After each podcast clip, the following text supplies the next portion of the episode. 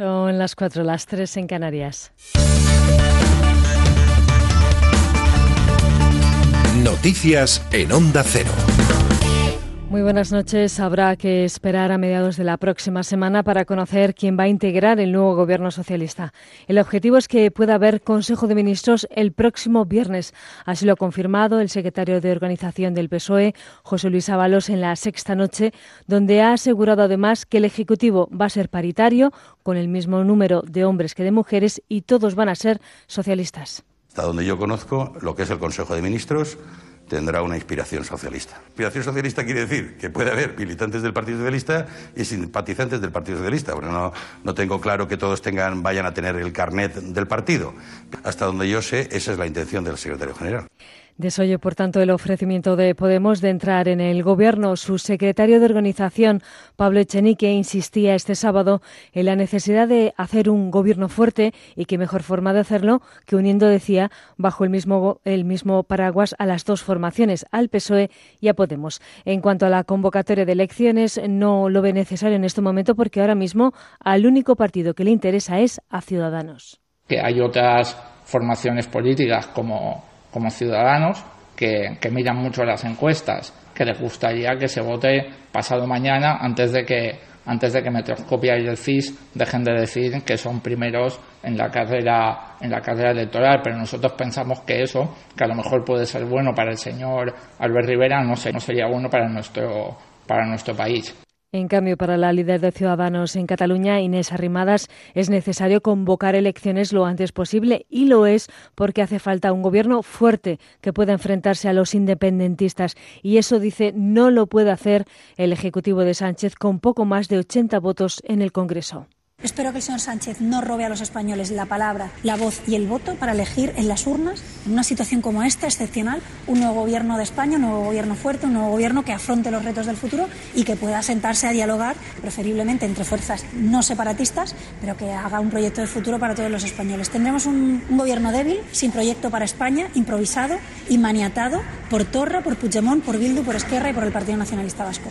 Palabras de Inés Arrimadas después de la toma de posesión de los nuevos consejeros del gobierno catalán, entre los que ya no hay ni consejeros encarcelados ni consejeros huidos. Por tanto, ha decaído ya la aplicación del artículo 155 de la Constitución, aunque las intenciones del presidente Kim Torra siguen siendo las mismas, las de siempre, como ha vuelto a dejar claro este mismo sábado. Este gobierno asume el compromiso de avanzar de acuerdo al referéndum de autodeterminación del 1 de octubre, es decir, un Estado independiente en forma de república, un mandato revalidado en las elecciones del 21 de diciembre. Nos vamos al exterior. El expresidente de Cuba, Raúl Castro, va a encabezar la comisión creada para reformar la constitución del país para adaptarla a los recientes cambios económicos y sociales y que no conllevará modificaciones en el sistema político. El actual presidente cubano, Miguel Díaz Canel, ha realizado el anuncio durante la sesión extraordinaria de la Asamblea Nacional de Cuba de este sábado, en la que se ha nombrado a la comisión encargada de modificar la Carta Magna, que le recordamos que fue promulgada en 1976.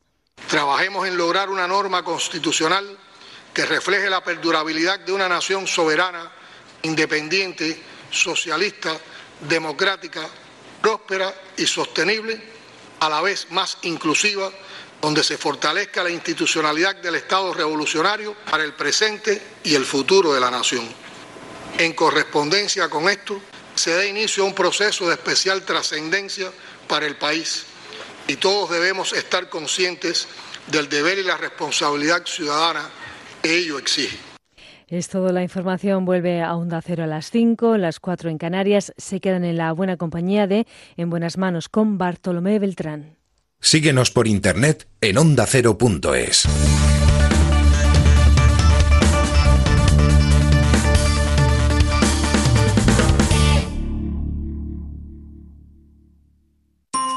¿Tienes un juguete con el que ya no juegas? La Fundación Crecer Jugando presenta una iniciativa solidaria para dar una nueva vida a los juguetes, dándolos a otros niños o a través del reciclaje.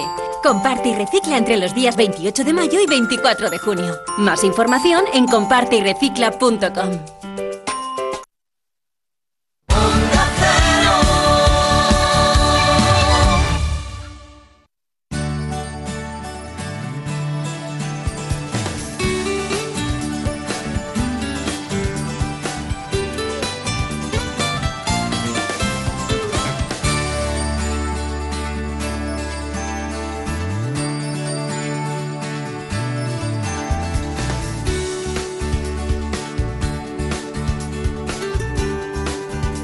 buenas manos.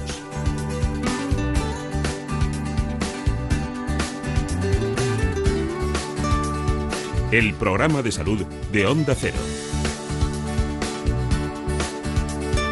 Dirige y presenta el doctor Bartolomé Beltrán.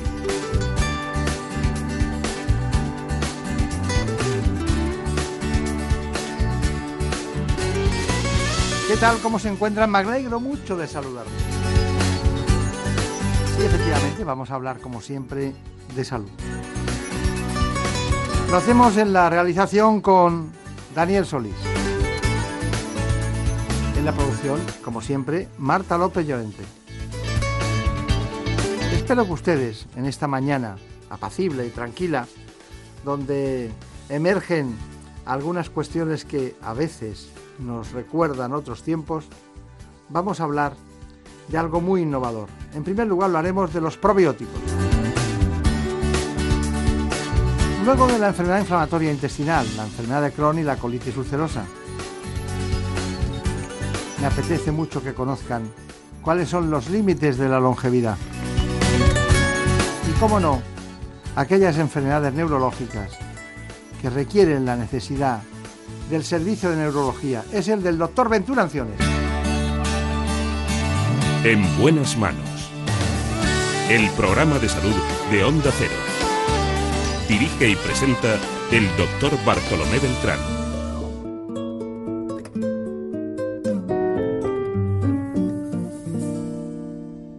Déjame esta noche soñar contigo.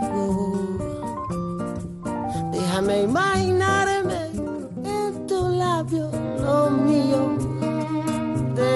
que me crean que te vuelvo loca.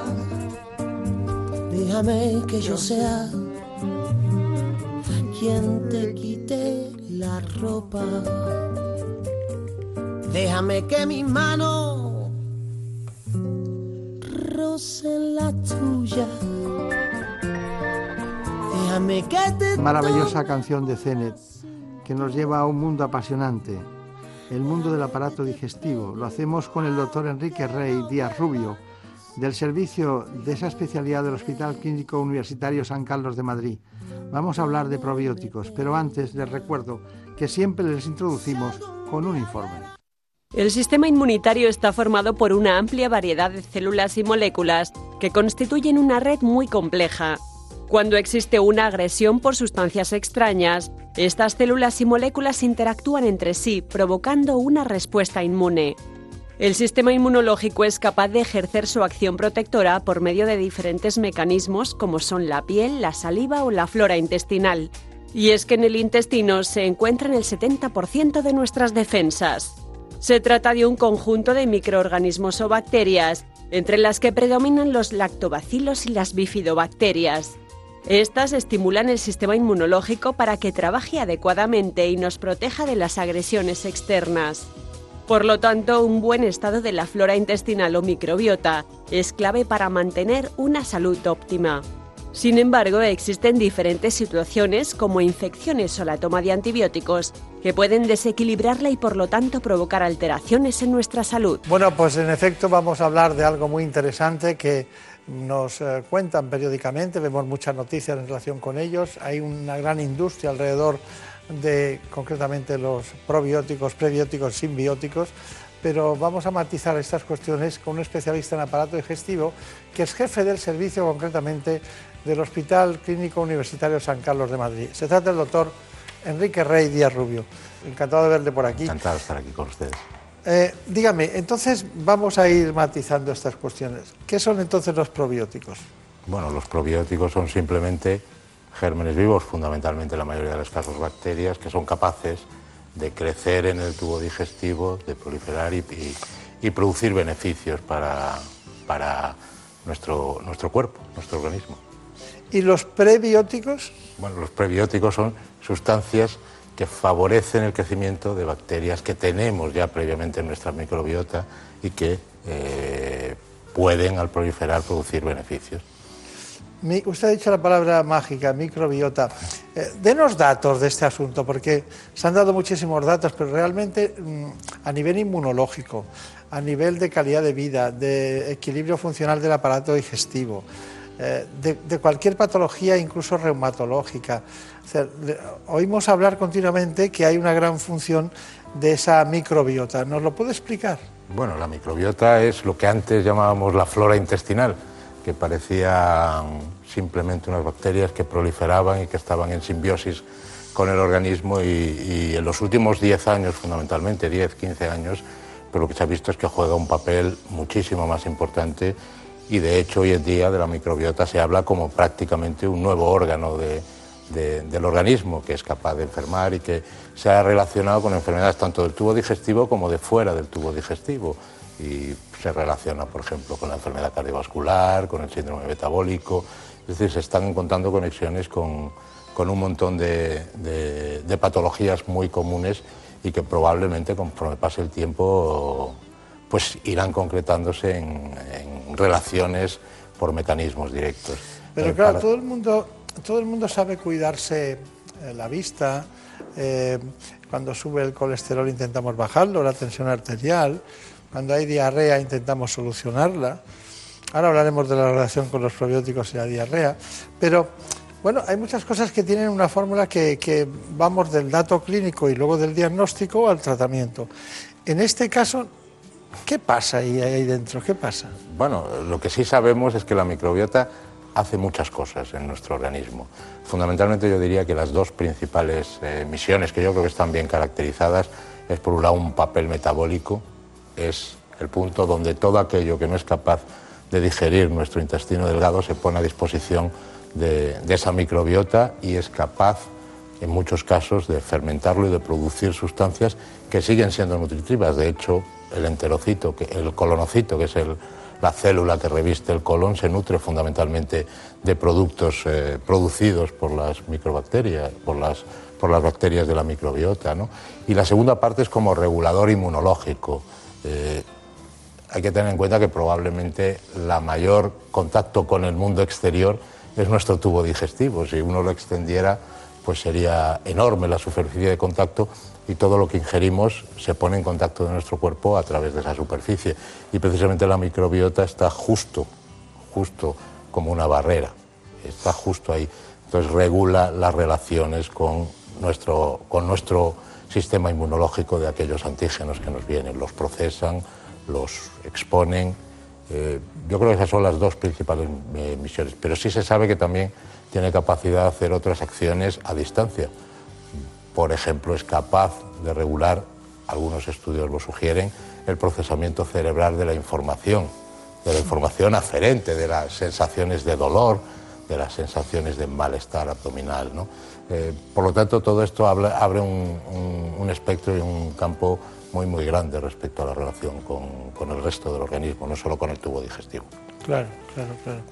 Es eh, muy interesante, pero está diciendo usted unas cosas que suenan a ciencia ficción, ¿no? Bueno, sí. Estamos en un mundo apasionante, pero realmente es así. Tengo muchas cosas que hablar con usted, pero estamos hablando de algo que representa una masa corporal importante, incluso. Importante. ¿Qué puede pesar lo que la microbiota? Puede pesar, pues a lo mejor anda por los dos kilos, tres kilos ¿eh? de bacteria. De hecho, de nuestras heces, una buena parte son bacterias que, que están muertas simplemente y constituyen la masa seca, una buena parte. Otra parte es la parte de desecho de aquello que comemos, pero hoy en día se sabe que una buena parte son bacterias. O sea, que muchas sustancias que no absorbemos bien o absorbemos parcialmente pueden estar en relación con una microbiota ideal, ¿no? Ideal, exacto. ¿eh? es decir, parte de nuestra alimentación determina la microbiota que tenemos, porque en el fondo la microbiota se nutre de los alimentos que tomamos. Si tomamos un tipo de alimento se promueve un tipo de microbiota, si tomamos otro tipo de alimento se promueve otro tipo de microbiota. Claro. Todo esto empezó ¿no? con aquel estudio de, de Metcalfe, ¿no? Sí, el Instituto Pasteur. Ha, ha, pasado ya casi 100 años, ¿no? Sí, bueno, ha tenido un periodo donde no ha habido demasiados avances porque bueno, no se ha tenido demasiado en cuenta la flora intestinal, lo que entonces se llamaba flora intestinal, pero en los últimos, ya digo, aproximadamente 10, 15 años ha adquirido una, una, importancia, se han ido viendo cada vez más relaciones, no solo ya digo, con enfermedades digestivas, sino con, con otro tipo de enfermedades. Y yo creo que fundamentalmente viene dado por nuestra capacidad para estudiar la microbiota ahora mismo. Eh, antes se estudiaba a base de cultivos que son engorrosos, son complicados, y ahora se pueden utilizar sondas de, DNA por PCR, se pueden tipificar perfectamente la, composición de la flora bacteriana. Es cierto que es, eh, que es caro, pero, pero se puede hacer y de hecho se hace.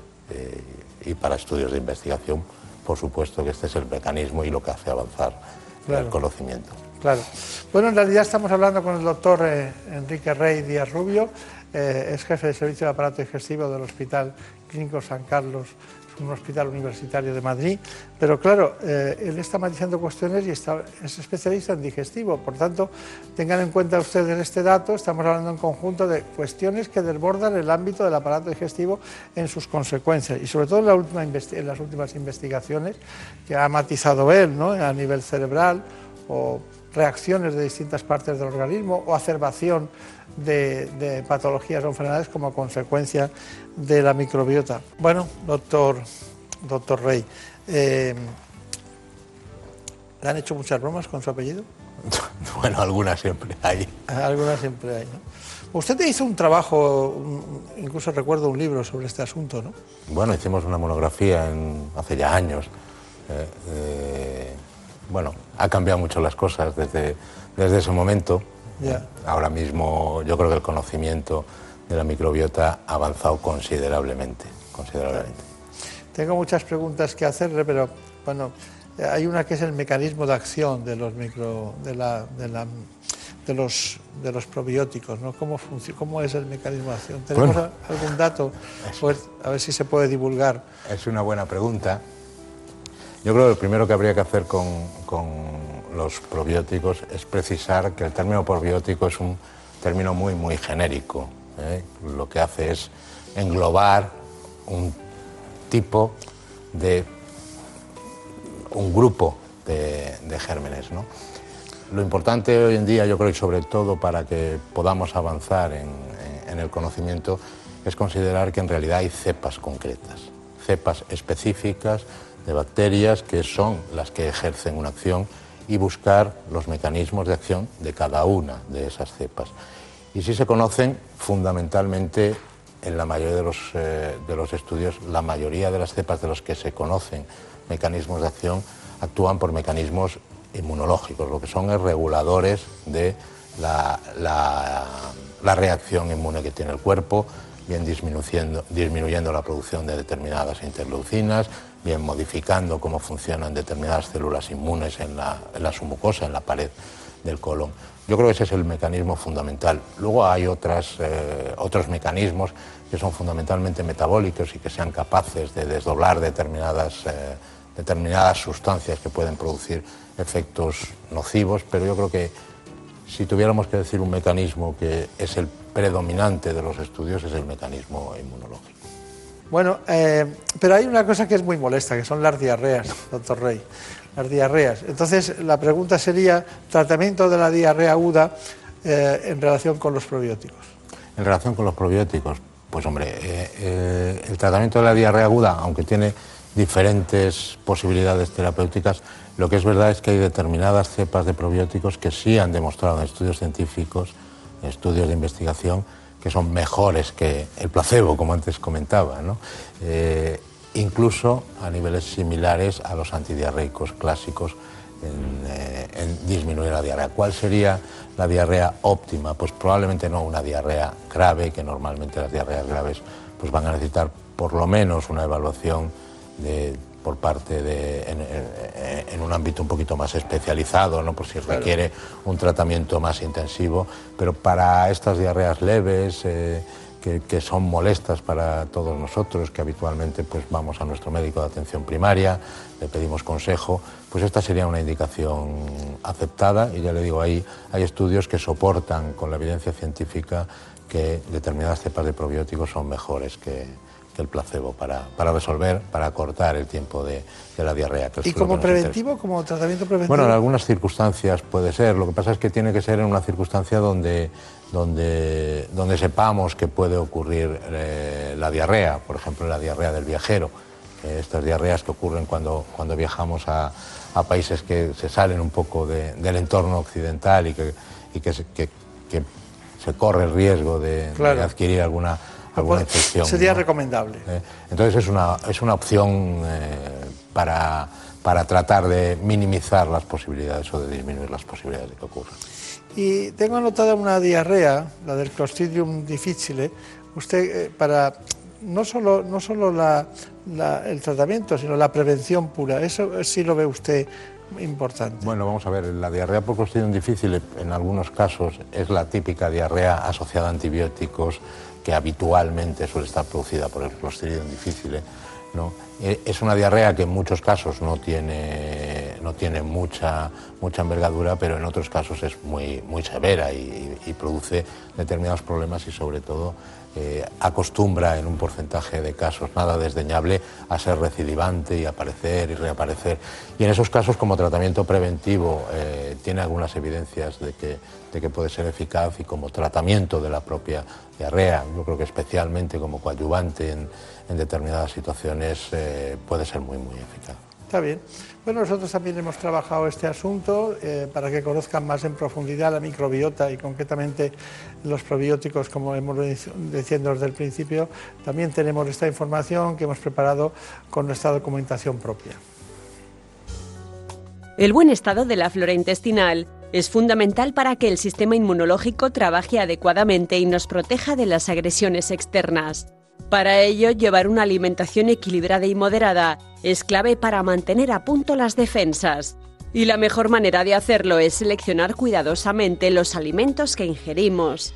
En este sentido, hay que tener en cuenta que existen productos como los probióticos, se definen como microorganismos vivos que benefician la salud cuando se administran en cantidades adecuadas. Algunas de estas bacterias han sido tradicionalmente utilizadas para la fermentación y conservación de alimentos. Dentro de este grupo de productos están los yogures, el kéfir o el chucrut. Además, en los últimos años, la industria farmacéutica trabaja en la formulación de suplementos recomendados principalmente para mejorar la salud del aparato digestivo. Son capaces de regular el tránsito intestinal y normalizar la microbiota que por diferentes motivos se ha visto alterada. Bueno, eh, esta información eh, recuerdo que estuvimos hablando con usted para llevarla a cabo, eh, pero a nosotros nos interesa mucho la, la patología, ¿no? los pacientes, lo que llegan. Hay pacientes que tienen, hemos hecho un programa al respecto, enfermedad inflamatoria intestinal. Me gustaría que nos dijera relación posible entre esa patología y el tratamiento con, probióticos. Bueno, hombre, el tratamiento de la enfermedad inflamatoria intestinal es complejo, tiene, tiene además muy dependiente de cada paciente en concreto las indicaciones, pero probablemente una de, eh, las utilizaciones de los probióticos en, la enfermedad inflamatoria intestinal es el caso de las pouchitis, que son inflamaciones en pacientes operados donde se deja un, reservorio que hace como de neorrecto para, para, evitar una diarrea o para disminuir la diarrea. Y en ese caso sí que hay eh, estudios eh, científicos que demuestran que determinados probióticos sí son bastante eficaces para, para disminuir esa inflamación en, ese reservorio. Claro.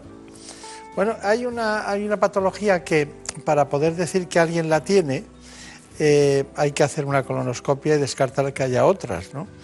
Me refiero a algo que es muy frecuente en nuestro tiempo, que es la, lo que es el colon irritable, ¿no? que es, debe ser la causa más frecuente de consulta en digestivo o de las más frecuentes, ¿no? Sin duda, Sin la más duda, frecuente. La más frecuente, ¿no? Sin duda.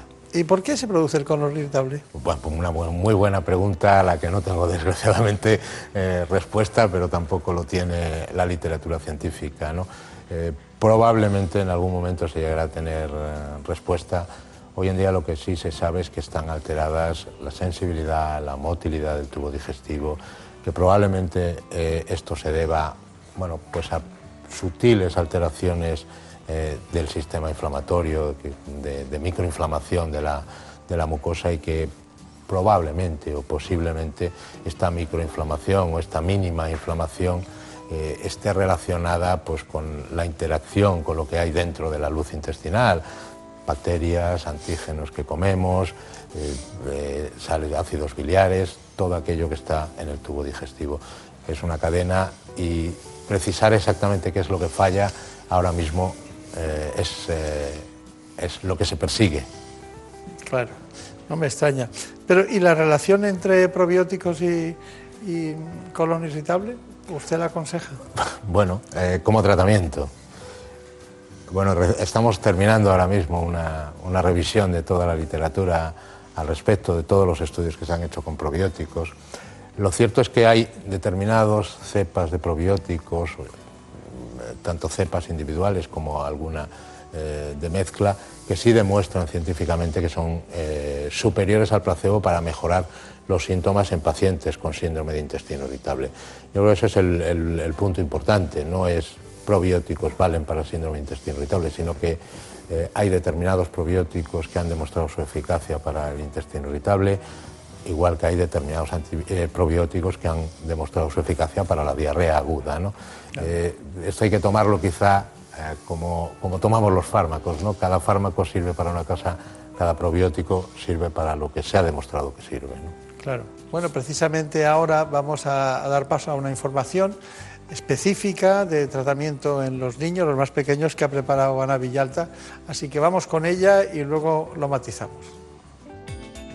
Los antibióticos son los medicamentos de referencia para tratar infecciones por bacterias. Sin embargo, este tratamiento puede desencadenar un desequilibrio en la microbiota intestinal y como consecuencia producirse diarrea, principalmente en los niños. Para prevenir este y otros molestos trastornos gastrointestinales funcionales como el cólico del lactante, se puede recurrir a los probióticos como el llamado Lactobacillus reuteri.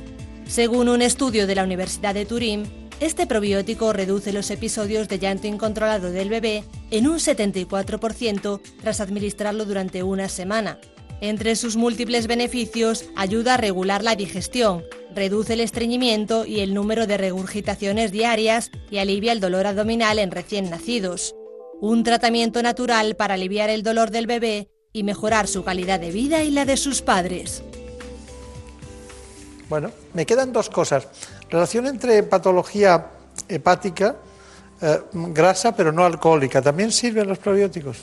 Bueno, yo creo que todavía está mucho camino que recorrer, pero sí hay algunos indicios de que, de que puede ser útil en, la enfermedad grasa, y la enfermedad grasa no es nada más que la expresión en el hígado del síndrome metabólico. Yo creo que eh, esto nos queda mucho eh, en el futuro, pero sí hay indicios de que, de que pudiera ser útil eh, en el futuro para esto. A ver que hablar con el doctor López Ferré y algunos otros que están ahí siempre con el endotelio, el síndrome metabólico, ¿no? Sí, Esas cosas. Compañero suyo, por cierto. ¿no? Sí, Antonio. Bueno, pues eh, nos queda una matización. Eh, concluya usted como considere oportuno para que nos sitúe en qué, qué podemos hacer si tenemos esperanza, no las tenemos, si de momento estamos en el buen camino, si va todo bien, si es necesario llevar una dieta continuada en eh, determinados productos que que sean probióticos, diríamos, más generales para cuidar la microbiota que tiene funciones que dejan muy impresionados a todos. Yo creo que para concluir, eh, con respecto a la microbiota, lo primero que deberíamos pensar es que nosotros mismos debemos cuidarla. Eh, y básicamente la manera de cuidar nuestra microbiota es con la alimentación. una alimentación adecuada mantiene una microbiota adecuada y constante. ¿Qué recomendación respecto a la dieta? Yo creo que disponemos de la mejor dieta, que es la dieta mediterránea. Eh, seguir una dieta mediterránea, en principio, por no complicar demasiado las cosas, es lo que, lo que se recomendaría generalmente para, para, poder mantener nuestro microbiota en buen estado de salud.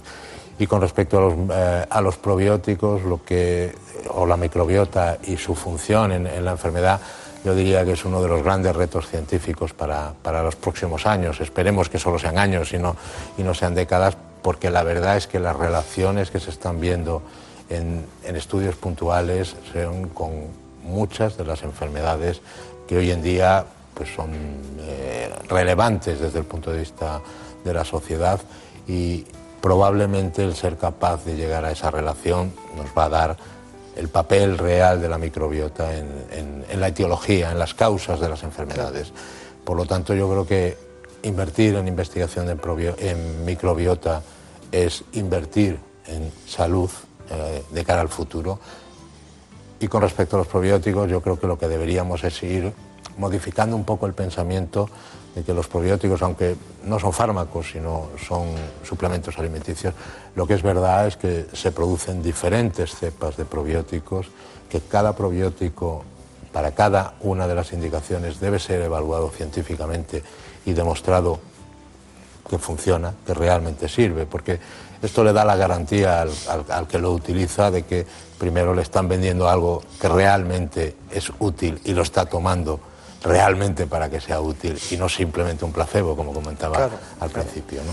Pues que sepa que todas las preguntas que le hemos hecho están eh, matizadas en, los contenidos de probióticos y prebióticos, una guía mundial de la Organización Mundial de Gastroenterología que eh, son, hicieron este informe.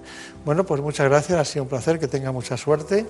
Recuerdos a los compañeros y aquí hablamos del páncreas, del hígado, del colon eh, hablamos del tiroides, pero no habíamos hablado en profundidad de la microbiota, que es ese órgano que está por definir cuáles son sus funciones finales y que es tan importante en la vida de los seres humanos. Muchas gracias, hasta pronto. Muchas gracias a ustedes. Gracias, gracias Bartolomé. En buenas manos. El programa de salud de Onda Cero. Dirige y presenta el doctor Bartolomé Beltrán.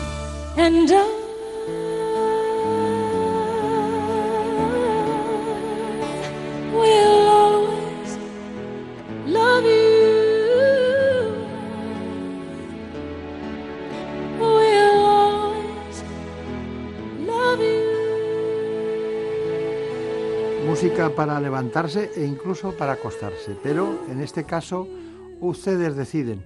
Lo importante es que nosotros en este trayecto apacible de la noche vamos a amanecer con algo que se conoce poco, pero que tenemos a uno de los responsables expertos más importantes de nuestro país y posiblemente dentro del marco europeo. Vamos a hablar de enfermedad inflamatoria intestinal, lo hacemos con el doctor Javier Pérez Gisbert, de un servicio, del servicio del Hospital de la Princesa de Madrid, el servicio de aparato digestivo. Para ello, les propongo este informe. La enfermedad inflamatoria intestinal es una de las patologías digestivas más frecuentes. Es una enfermedad autoinmune y crónica de la que existen dos formas fundamentales. La enfermedad de Crohn, que puede afectar a cualquier parte del aparato digestivo, y la colitis ulcerosa, que únicamente lesiona el colon. Como síntomas son frecuentes la aparición de dolor abdominal, diarrea con sangre y pérdida de peso. Además puede afectar a otros órganos, como la aparición de lesiones en la piel o dolores en las articulaciones. En España se diagnostican cada año unos 2.000 nuevos casos. Se estima que 15 de cada 100.000 españoles sufren la enfermedad de Crohn y unos 10 padecen colitis ulcerosa. Estas cifras se han duplicado en los últimos 20 años. La enfermedad inflamatoria intestinal provoca un descenso en la calidad de vida de los pacientes y tiene un gran impacto físico y psicológico.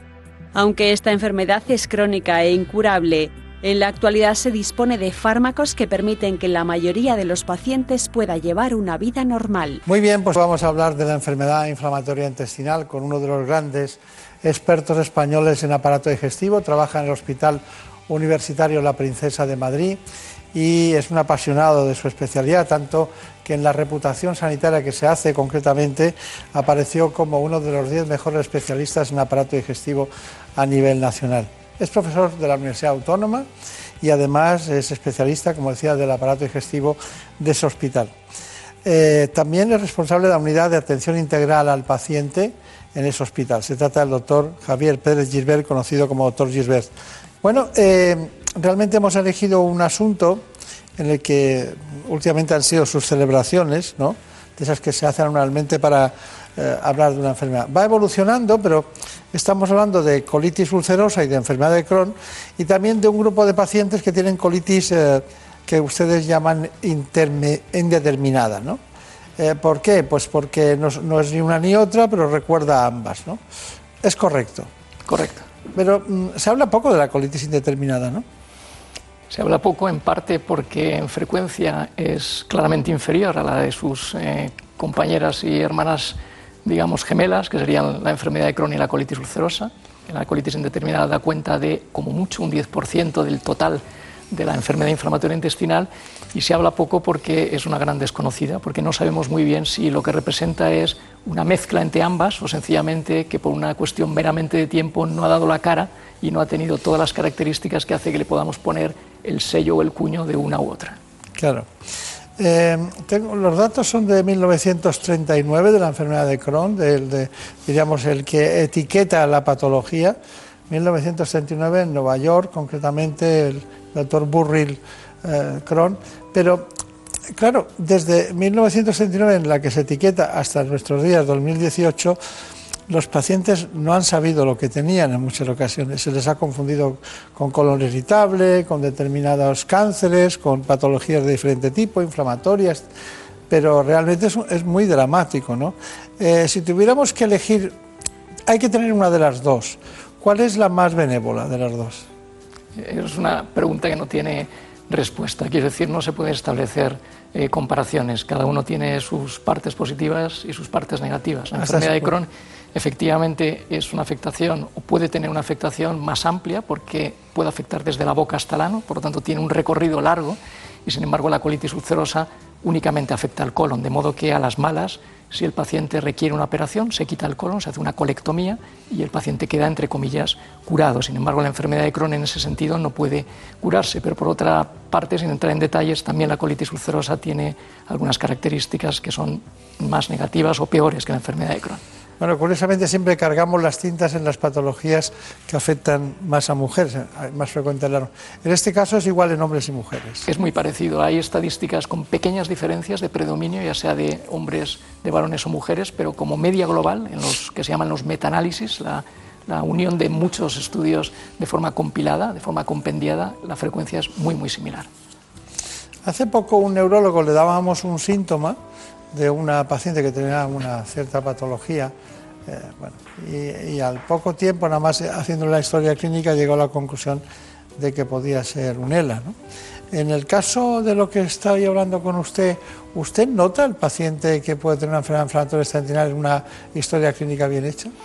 Es bastante más complejo porque los síntomas en general son bastante inespecíficos, de modo que para llegar al diagnóstico se requiere no solo la parte de síntomas, sino también la realización de exploraciones, exploraciones fundamentalmente endoscópicas. Es difícil llegar al diagnóstico, por no decir imposible, si no se hacen exploraciones adicionales. Quizá en la colitis ulcerosa, que suele tener unas manifestaciones clínicas más evidentes, porque antes o después suele aparecer sangre en las deposiciones, lo que llamamos rectorragia, además de la diarrea, digamos eso puede constituir un, farolillo rojo, un dato de alarma que nos obliga ir más adelante. Pero en la enfermedad de Crohn muchas veces los síntomas son tan inespecíficos como puedan ser los de un síndrome de intestino irritable, los de un colon irritable que has comentado previamente. Y precisamente por eso la demora diagnóstica en la enfermedad de Crohn muchas veces es de numerosos meses desde que se sospecha el diagnóstico hasta que se realmente se lleva a cabo.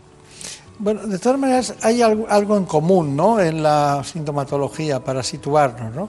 Entonces, ¿Qué es la enfermedad inflamatoria intestinal? Eh, lo hemos dicho, pero ¿cuáles serían los síntomas? Eh, porque usted ha diferenciado de las dos, pero ¿cuáles serían los, síntomas que permanecen en las dos? Uno claro es la diarrea, ¿no? La diarrea es común a ambos. En el caso de la colitis ulcerosa, además de la diarrea, suele aparecer, como comentaba antes o después, la presencia de sangre en las deposiciones. Sin embargo, en la enfermedad de Crohn, además de la diarrea, lo que suele haber es dolor abdominal. Ese es el síntoma más característico. Obviamente puede haber eh, pérdida de peso, puede haber desnutrición, puede haber otros, otras manifestaciones que llamamos extraintestinales que afectan a otros órganos o aparatos que no son el aparato digestivo, pero tienen en común, por decirlo así, la diarrea. ¿Las dos cursan con fiebre o no? Es más característico eh, la fiebre alta en los pacientes con enfermedad de Crohn. En los pacientes con colitis ulcerosa suele haber lo que denominamos febrícula, no, no llega a tener 38 eh, grados de temperatura. ¿Y la anemia y el cansancio? Más característicos también de la enfermedad de Crohn. Como decíamos, la enfermedad de Crohn es una ah, enfermedad que puede afectar de forma más extensa al tubo digestivo, desde la boca al ano, y por tanto tiene más recorrido y más afectación en el intestino delgado, que es donde se absorbe precisamente el hierro. Claro. Y dígame, a veces eh, los pacientes se alarman porque tienen una fístula con enfermedad de Crohn, ¿no? ¿Son, son, frecuentes en todos eh, o prácticamente acaban todos con fístulas? No, pero son frecuentes. Aproximadamente un tercio de los pacientes con enfermedad de Crohn desarrollarán fístulas que habitualmente son en la zona anal, en la zona perianal que llamamos. Una de las diferencias eh, precisamente entre Crohn y colitis es que la enfermedad de Crohn es una enfermedad transmural y por tanto afecta a todas las capas del intestino delgado y como consecuencia de ello se pueden producir esas fístulas. En cambio en la colitis ulcerosa la afectación es solo superficial, de la última capa, de la capa más superficial que tapiza el, intestino, el colon. Claro. Bueno, fístulas. Eh, ¿cuántas, eh, ¿Cuántos pacientes que tienen fístulas acaban con una perforación? Las fístulas, hay dos tipos, fístulas intestinales fundamentalmente y fístulas perianales. Las que comentábamos antes son fístulas perianales, mm. que no tienen tendencia a la perforación, lo que tienen tendencia es a la supuración y que afectan de una forma muy notable a la calidad de vida. Claro, seguro, seguro. Y, dígame, ¿en ese tipo de pacientes hay eh, carencias nutricionales?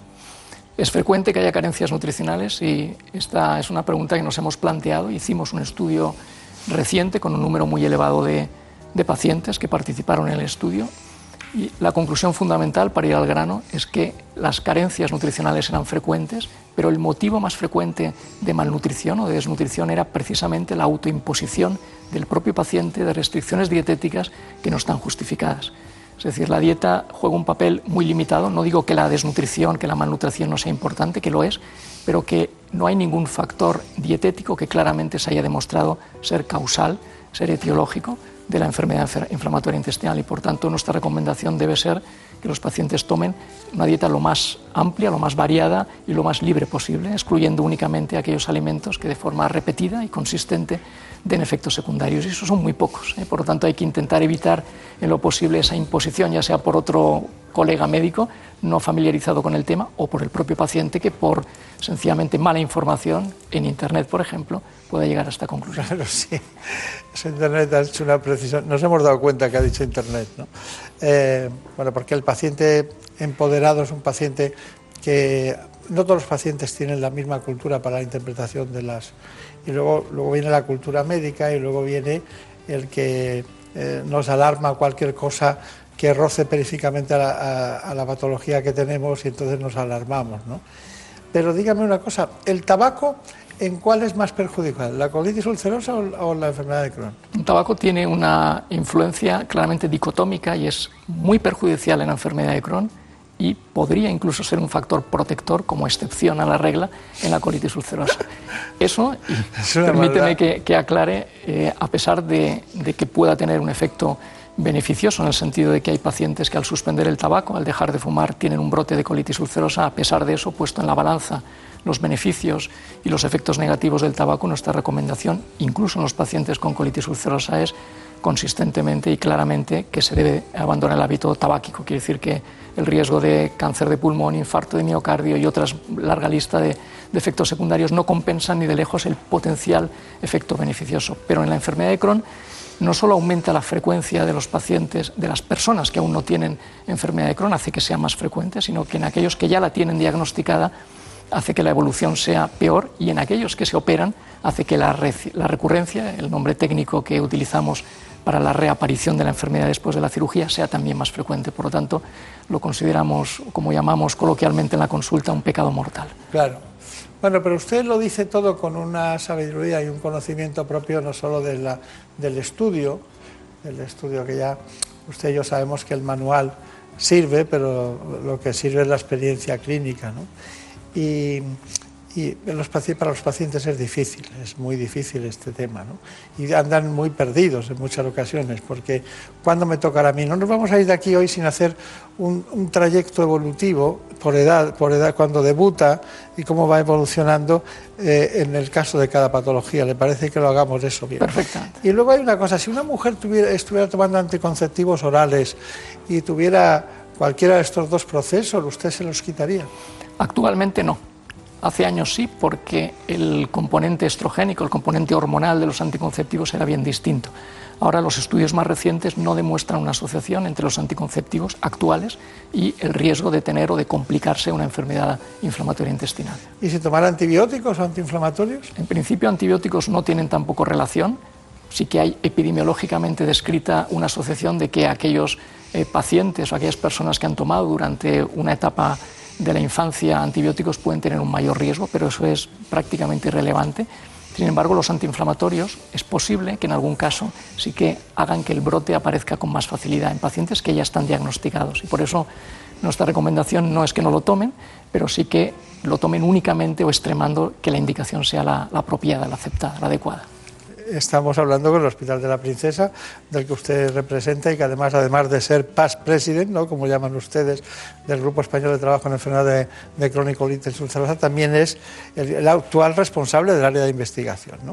Así que eso de cuidar a sus amigos está muy bien, está muy bien. Nos gustaría saber, doctor Gilbert, que ha aumentado mucho el número de pacientes, o bastante el número de pacientes con este proceso, y nos gustaría saber ¿Por qué? ¿Cuáles son las causas? ¿Y, en qué medida está aumentando? En cuanto a la parte de la frecuencia, efectivamente está aumentando en el mundo occidental, en el mundo desarrollado, pero muy específicamente, muy especialmente en España. Y de hecho, estamos finalizando ahora un estudio en el que participan las 17 comunidades autónomas, eh, incluyendo población de aproximadamente la mitad de las áreas sanitarias españolas, es decir, un estudio realmente eh, amplio y el que demostramos en los últimos análisis que la frecuencia es algo así como el doble de la que previamente habíamos encontrado unos pocos años atrás. La frecuencia eh, es, más elevada, sin duda. ¿Cuál es la causa? Pues hay muchas hipótesis. Cuando en medicina o en ciencia en general hay, muchas hipótesis, eso suele querer decir que no sabemos realmente cuál es la causa, pero todas las hipótesis tienen un denominador común y es que a el, el cuerpo, el organismo, el sistema inmune intestinal reacciona de forma desmesurada, de forma inadecuada ante un, probablemente un antígeno bacteriano, un germen que está en nuestra flora intestinal y que debería reconocerse como amigo, como, como saprofito que llamamos, y sin embargo es reconocido por ese sistema inmune como lo que es un patógeno. Entonces, en el intento desesperado de, defenderse contra, contra, él, en esa batalla campal que se desarrolla, se lesiona precisamente la mucosa y esa es la causa. Y todo esto ocurre en un paciente o en una persona genéticamente predispuesta. Así que tenemos factores genéticos, tenemos factores inmunológicos de, de, desarrollo o de defensa del propio organismo y tenemos muy probablemente un factor externo, ambiental, dietético o un microorganismo muy probablemente. O sea que me recuerda a mí el proceso de la úlcera gástrica, a mí esto, ¿no? Un poco, ¿no? De que cuando hablábamos de, de Echerichia coli, ¿no? Y de todas las, las, las, causas y cómo se encontró que con antibióticos se solucionaba cuando antes estábamos con antisecretores, ¿no? Bueno, entonces, eh, sobre todo el, el Helicobacter pylori, ¿no? Efectivamente. Entonces, pero claro, aquí somos un poco pillos, ¿no? En el sentido de que no nos equivocamos diciendo que hay predisposición genética, pero no sabemos mucho más. No, nos equivocamos diciendo que es un fenómeno inmunológico, pero tampoco sabemos el último mecanismo y sabemos que hay un factor externo que no conocemos. Entonces podemos decir que es de causa desconocida, ¿no? Exactamente, de hecho el nombre completo de la enfermedad es enfermedad inflamatoria intestinal crónica idiopática. Ese último apellido idiopática quiere decir de causa desconocida en medicina, así que así es. Pero ahora vamos a ir, si le parece, doctor Gilbert, con el diagnóstico. Tenemos una información que matizaremos enseguida. ¿Cómo se diagnostican estos procesos? Los síntomas no son siempre claros y eso hace que el retraso diagnóstico sea uno de los problemas a los que nos enfrentamos. Es decir, desde que el paciente comienza a tener una sintomatología que puede empezar por diarrea eh, o por dolor abdominal hasta que se llega al diagnóstico, pueden pasar eh, meses o incluso años. Por tanto, no es fácil. A veces, cuando la clínica que produce es la sangre en las deposiciones, que es lo que denominamos la rectorragia, eso sí que hace que sea más evidente el diagnóstico y obliga a realizar una colonoscopia. De esa manera el diagnóstico suele ser más rápido, pero cuando el debut es solamente con dolor eh, abdominal o con diarrea, muchas veces el diagnóstico se retrasa. La investigación nos parece una, parte integral absoluta del manejo de estos pacientes. Quiere decir que no es, son dos guerras distintas la asistencia y la investigación. Creemos que un servicio que tiene un, potencial en investigación importante, eso es una garantía de una buena asistencia del, paciente. Por lo tanto, son dos eh, integrantes que desde nuestro punto de vista son inseparables y por eso nosotros intentamos dedicar una parte muy importante de nuestro tiempo a la investigación. Bueno, esa matización la, continuaremos ahora mismo, pero vamos al diagnóstico, que es muy importante, es decir, saber lo que uno tiene, ¿no? Eh, ¿Qué es lo que precisa usted para poder llegar a la conclusión de que eso que llamamos axiomático, si tiene esto, ¿cómo lo ven ustedes? ¿Imagen, biopsia, analítica, cómo lo perciben? Los síntomas son insuficientes, como decíamos antes, por lo tanto hay que hacer algo más. Los análisis pueden ayudar, pero poco más, y claramente la prueba princes fundamental es la colonoscopia. Además de la colonoscopia, en ocasiones se puede complementar con una técnica radiológica, por ejemplo, con una enteroresonancia, que es una resonancia del aparato digestivo, típicamente en la enfermedad de Crohn. Pero la colonoscopia no debería faltar en ningún caso. Y, dígame, porque tengo muchos datos al respecto, pero matizando algo más, eh, las leucocitosis o la proteína C reactiva, aunque puedan ser inespecíficas, ya, ya le llaman la atención, ¿no? Son marcadores inespecíficos de que hay algo orgánico en contraposición a, a funcional, es decir, que hay alguna enfermedad, pero la enfermedad podría ser una enfermedad inflamatoria intestinal, una tuberculosis o un cáncer de colon. Es decir, solo nos pone sobre la pista lo digo por, ir de lo barato a lo caro, ¿no? porque también hay que proteger el sistema, ¿no? Pero luego, desde luego, la endoscopia, o sea, la colonoscopia y biopsia eh, a, continuación, eso sería definitivo, ¿no? Sin duda.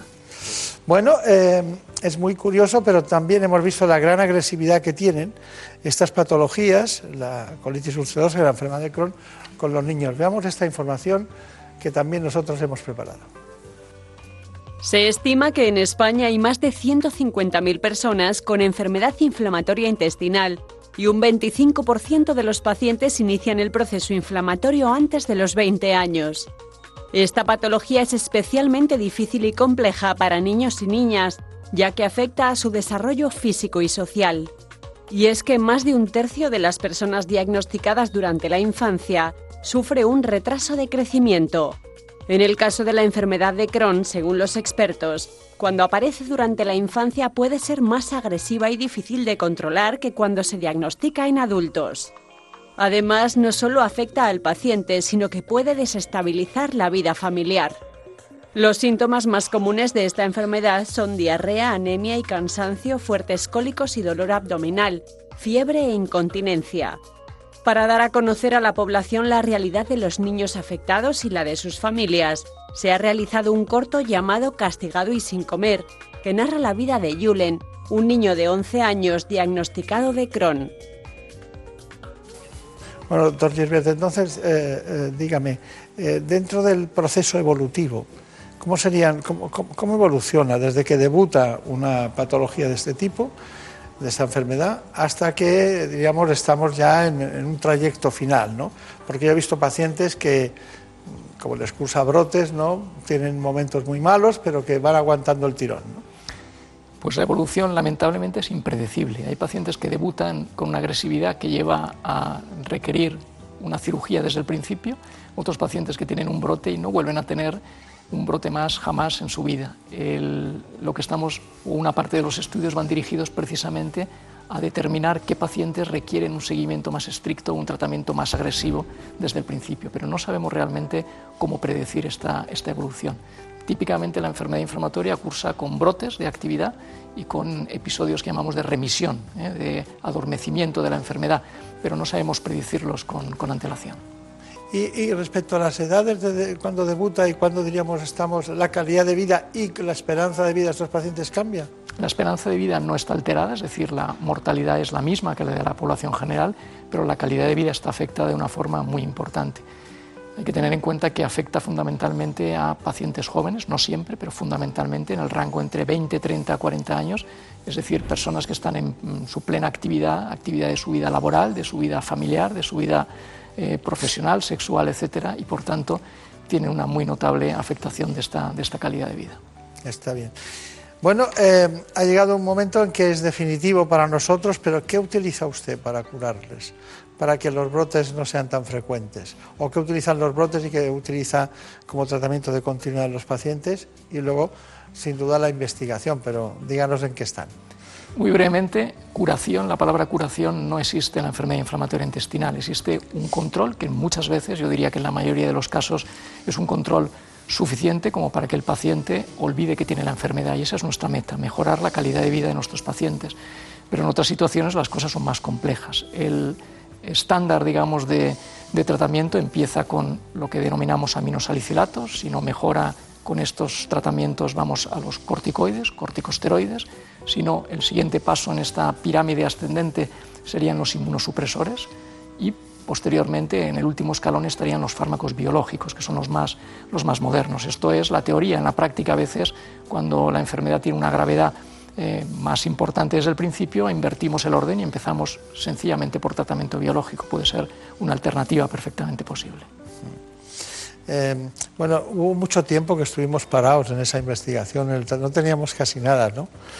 sí. Eh, Efectivamente, hemos estado en una época de sequía de años, pero al contrario, ahora parece que durante los últimos dos, tres, cuatro, cinco años, no más, el avance en los tratamientos ha sido realmente impresionante. Han aparecido hace ya más años los fármacos biológicos, pero en los últimos años estos han tenido, digamos, una mayor variedad. Antes solo había un tipo de fármacos biológicos que se llamaban fármacos anti-TNF y ahora en muy poquito tiempo hemos contado con fármacos con otros mecanismos de acción, como los fármacos anti-integrina o los fármacos anti-interleuquinas, que son novedades terapéuticas muy importantes. Está bien. Bueno, en eh, líneas de investigación, usted que es el responsable, presidente del grupo de trabajo de esta patología, eh, dígame cuáles son las líneas de investigación en las que están.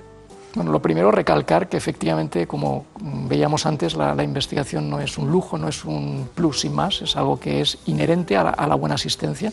Y yo siempre digo que, si me tuviera que poner en manos ah, de, algún especialista en otra patología distinta, que no fuera la, la digestiva, obviamente buscaría una persona que estuviera realmente acostumbrada y fundamentalmente que hubiera investigado, porque eso es una garantía de que la asistencia va a ser buena. Eso no quiere decir que en el 100% de los casos esto ocurra.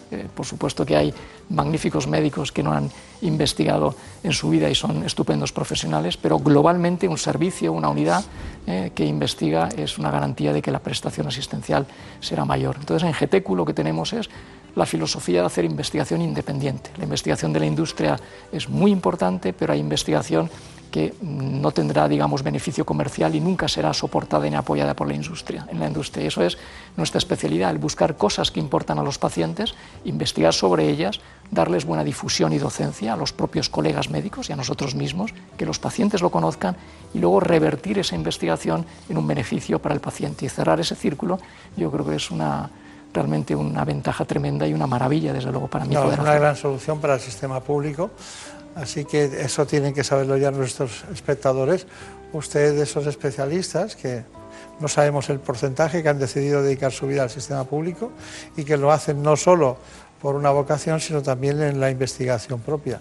Claro que los pacientes que se tratan con medicamentos pertenecen al conjunto de la aportación de la industria, pero descubrir a lo mejor que los probióticos o cualquier elemento de investigación de, nutrición o determinados microorganismos que encuentran ustedes en la investigación puede ser tan útil como tener, disponer de buena terapéutica farmacológica, ¿no? Y en eso están. Bueno, pues mucha suerte, que le vaya muy bien y gracias por venir, que sé que está muy ocupado. Ya saben ustedes, le van a encontrar en el Hospital de la Princesa de Madrid, pero nunca en una clínica privada porque decidió que su camino era otro. Muchas gracias y hasta pronto. En buenas manos. El programa de salud de Onda Cero. Dirige y presenta el doctor Bartolomé Beltrán.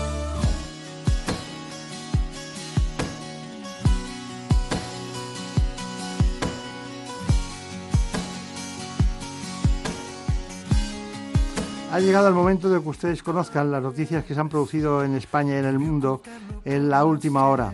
Estamos con muchas noticias, pero ya saben que puntualmente se las cuentan nuestros compañeros de los servicios informativos.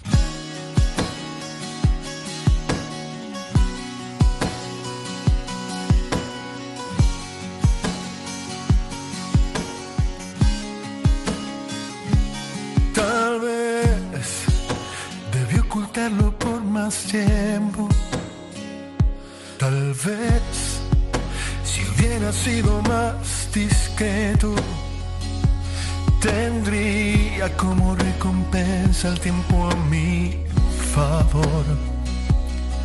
Pero a veces llega un sentimiento que es incontrolable. Y es imposible separar el sueño de la realidad. Y en el intento de besar tus labios, vuelvo a equivocar, pero tienes que entender, amor, que no me di cuenta. Son las 5, las 4 en Canarias. Noticias en Onda Cero. Muy buenas noches. El Reino Unido conmemora hoy el primer aniversario de los ataques terroristas del Puente de Londres y del Mercado de Borough, con varios actos de homenaje a las ocho personas que fueron asesinadas aquel día, entre ellas el español Ignacio Echeverría. El alcalde de Londres y otras autoridades van a encabezar a las cuatro y media de la tarde un minuto de silencio en recuerdo de los fallecidos y de los heridos junto al puente de Londres, acompañado de los familiares de las víctimas. Previamente va a tener lugar un servicio religioso especial en la Catedral de Southwark, muy próxima a los lugares de los atentados. Para el embajador británico en España, hoy es un día muy triste porque recordamos, dice, a Ignacio Echeverría y a las demás víctimas que ya no están con nosotros, pero también de agradecimiento y homenaje al joven español que ha añadido fue un héroe que salvó a otras personas aquella noche. De vuelta a nuestro país, habrá que esperar a mediados de la próxima semana para conocer quién va a integrar el nuevo gobierno socialista. Así lo ha confirmado el secretario de organización del PSOE, José Luis Ábalos, en la sexta noche. Este gobierno podrá permanecer en Moncloa hasta el año 2020 porque de momento no hay intención de adelantar las elecciones por mucho que lo pidan desde Ciudadanos, al que Ábalos envía este mensaje. Bueno, yo creo que el señor Rivera tiene una terrible decepción porque, en definitiva, se encontró con la realidad en esta ocasión. 84 diputados, es verdad que no son muchos, pero 32 es casi tres veces menos. Por lo tanto, esa es la realidad. Y, sin embargo, ha habido momentos que en todo este tránsito, en esta coyuntura, parece que el Gobierno estaba en sus manos y la mayoría parlamentaria estaba en sus manos, hasta tal punto que nos ha planteado a todos los demás grupos la exigencia que le ha venido en gana. Todo ello horas después de que Pedro Sánchez se haya convertido en el primer presidente de nuestro país que promete su cargo sin crucifijo y sin Biblia. Ocurría a las 11 de la mañana de este sábado en el Palacio de la Zarzuela. Prometo por mi conciencia y honor cumplir fielmente las obligaciones del cargo de presidente del Gobierno, con lealtad al Rey, y guardar y hacer guardar la Constitución como norma fundamental del Estado así como mantener el secreto de las deliberaciones del Consejo de Ministros. Poco después acudía por primera vez al Palacio de la Moncloa para hacer una primera visita. Sánchez va a gobernar ahora con los actuales ministros del PP en funciones. Instantes después de la toma de posesión de Sánchez tenía lugar la toma de posesión de los nuevos consejeros del gobierno catalán, entre los que ya no hay ni consejeros encarcelados ni consejeros huidos. Por tanto, ha, ha decaído ya la aplicación del artículo 155 de la Constitución. Para el presidente catalán, Quim Torra, es momento ahora de tender puentes y así se lo pide al propio Pedro Sánchez. Presidente Pedro Sánchez. Presidente Pedro Sánchez. Hablemos. Reunámonos. Tomemos riesgos. Ustedes y nosotros. Y negociemos de gobierno a gobierno esta situación que vivimos. No podemos alargarla más. No puede alargarse ni un día más. En Nicaragua sigue la violencia que comenzó hace mes y medio. Dos personas han muerto y otras dos han resultado heridas en el marco de las protestas contra el gobierno de Daniel Ortega. Uno de los fallecidos es norteamericano, de 49 años, y el otro es un joven de 19 que recibió, al parecer, una bala en la cabeza, mientras en la calle siguen los altercados ante las quejas de los ciudadanos. ¿Cómo es que quiere paz? ¿Cómo es que quiere amor? Ah, el día del 30 de mayo hubieron 12 muertos. Mm, entonces pues, el pueblo ya se cansó, ya no quiere nada con Rosario ni Daniel Ortega. No los vamos a rendir. ¿Por qué quiere desaparecer Monimbó? Porque sabe que aquí tiene la cuna del sandinismo. Pero un mensaje le podemos mandar que aquí ni se aparezca el día del repliegue. Es todo. La información vuelve a Onda Cero a las 6. Las 5 en Canarias se quedan en buenas manos con Bartolomé Beltrán. Síguenos por internet en ondacero.es.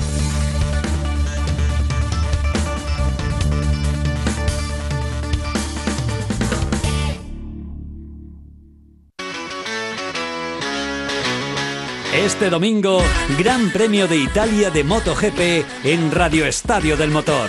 Rossi y Dovicioso buscarán, delante de su afición, frenar la racha de Márquez, ganador de las tres últimas carreras. Desde la una y media de la tarde, en Onda Cero.es, en la aplicación móvil y en el 954 de la Onda Media de Madrid. Y a partir de las 3 de la tarde, en todas las emisoras de Onda Cero. Este domingo, Gran Premio de Italia de MotoGP en Radio Estadio del Motor. con Rafa Fernández y David Alonso. Te mereces esta radio. Onda Cero, tu radio.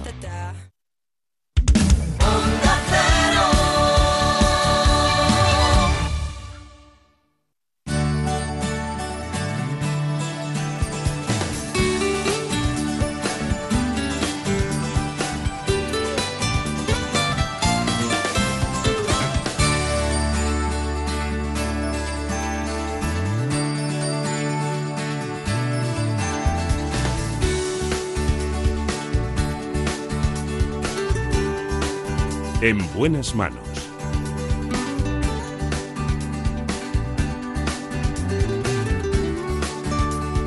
El programa de salud de Onda Cero.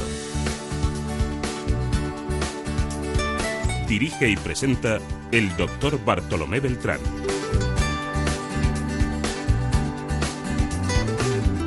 Pues ahora vamos con un asunto que les seguro que les interesa.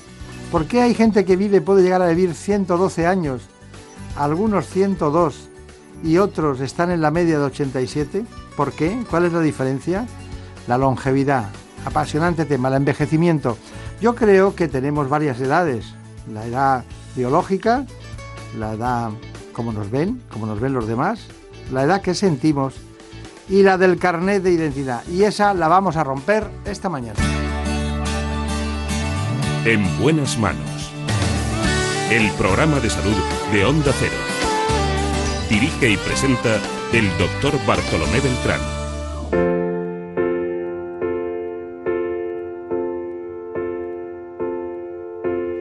In a little while from now, if I'm not feeling any less sour, I promise myself to treat myself and visit a nearby tower. Climbing to the top to throw myself off in an effort to make it clear to whoever like when you're Se van apagando algunas células como las luces de la noche y aparece el envejecimiento. Bueno, es algo que no me gusta nada. A ustedes tampoco, pero ocurre. Lo hacemos hoy, vamos a hablar del envejecimiento y del antienvejecimiento con el catedrático de la Universidad de Granada y presidente del Comité Científico de la Sociedad Española de Medicina Antienvejecimiento, el doctor Manuel Castillo.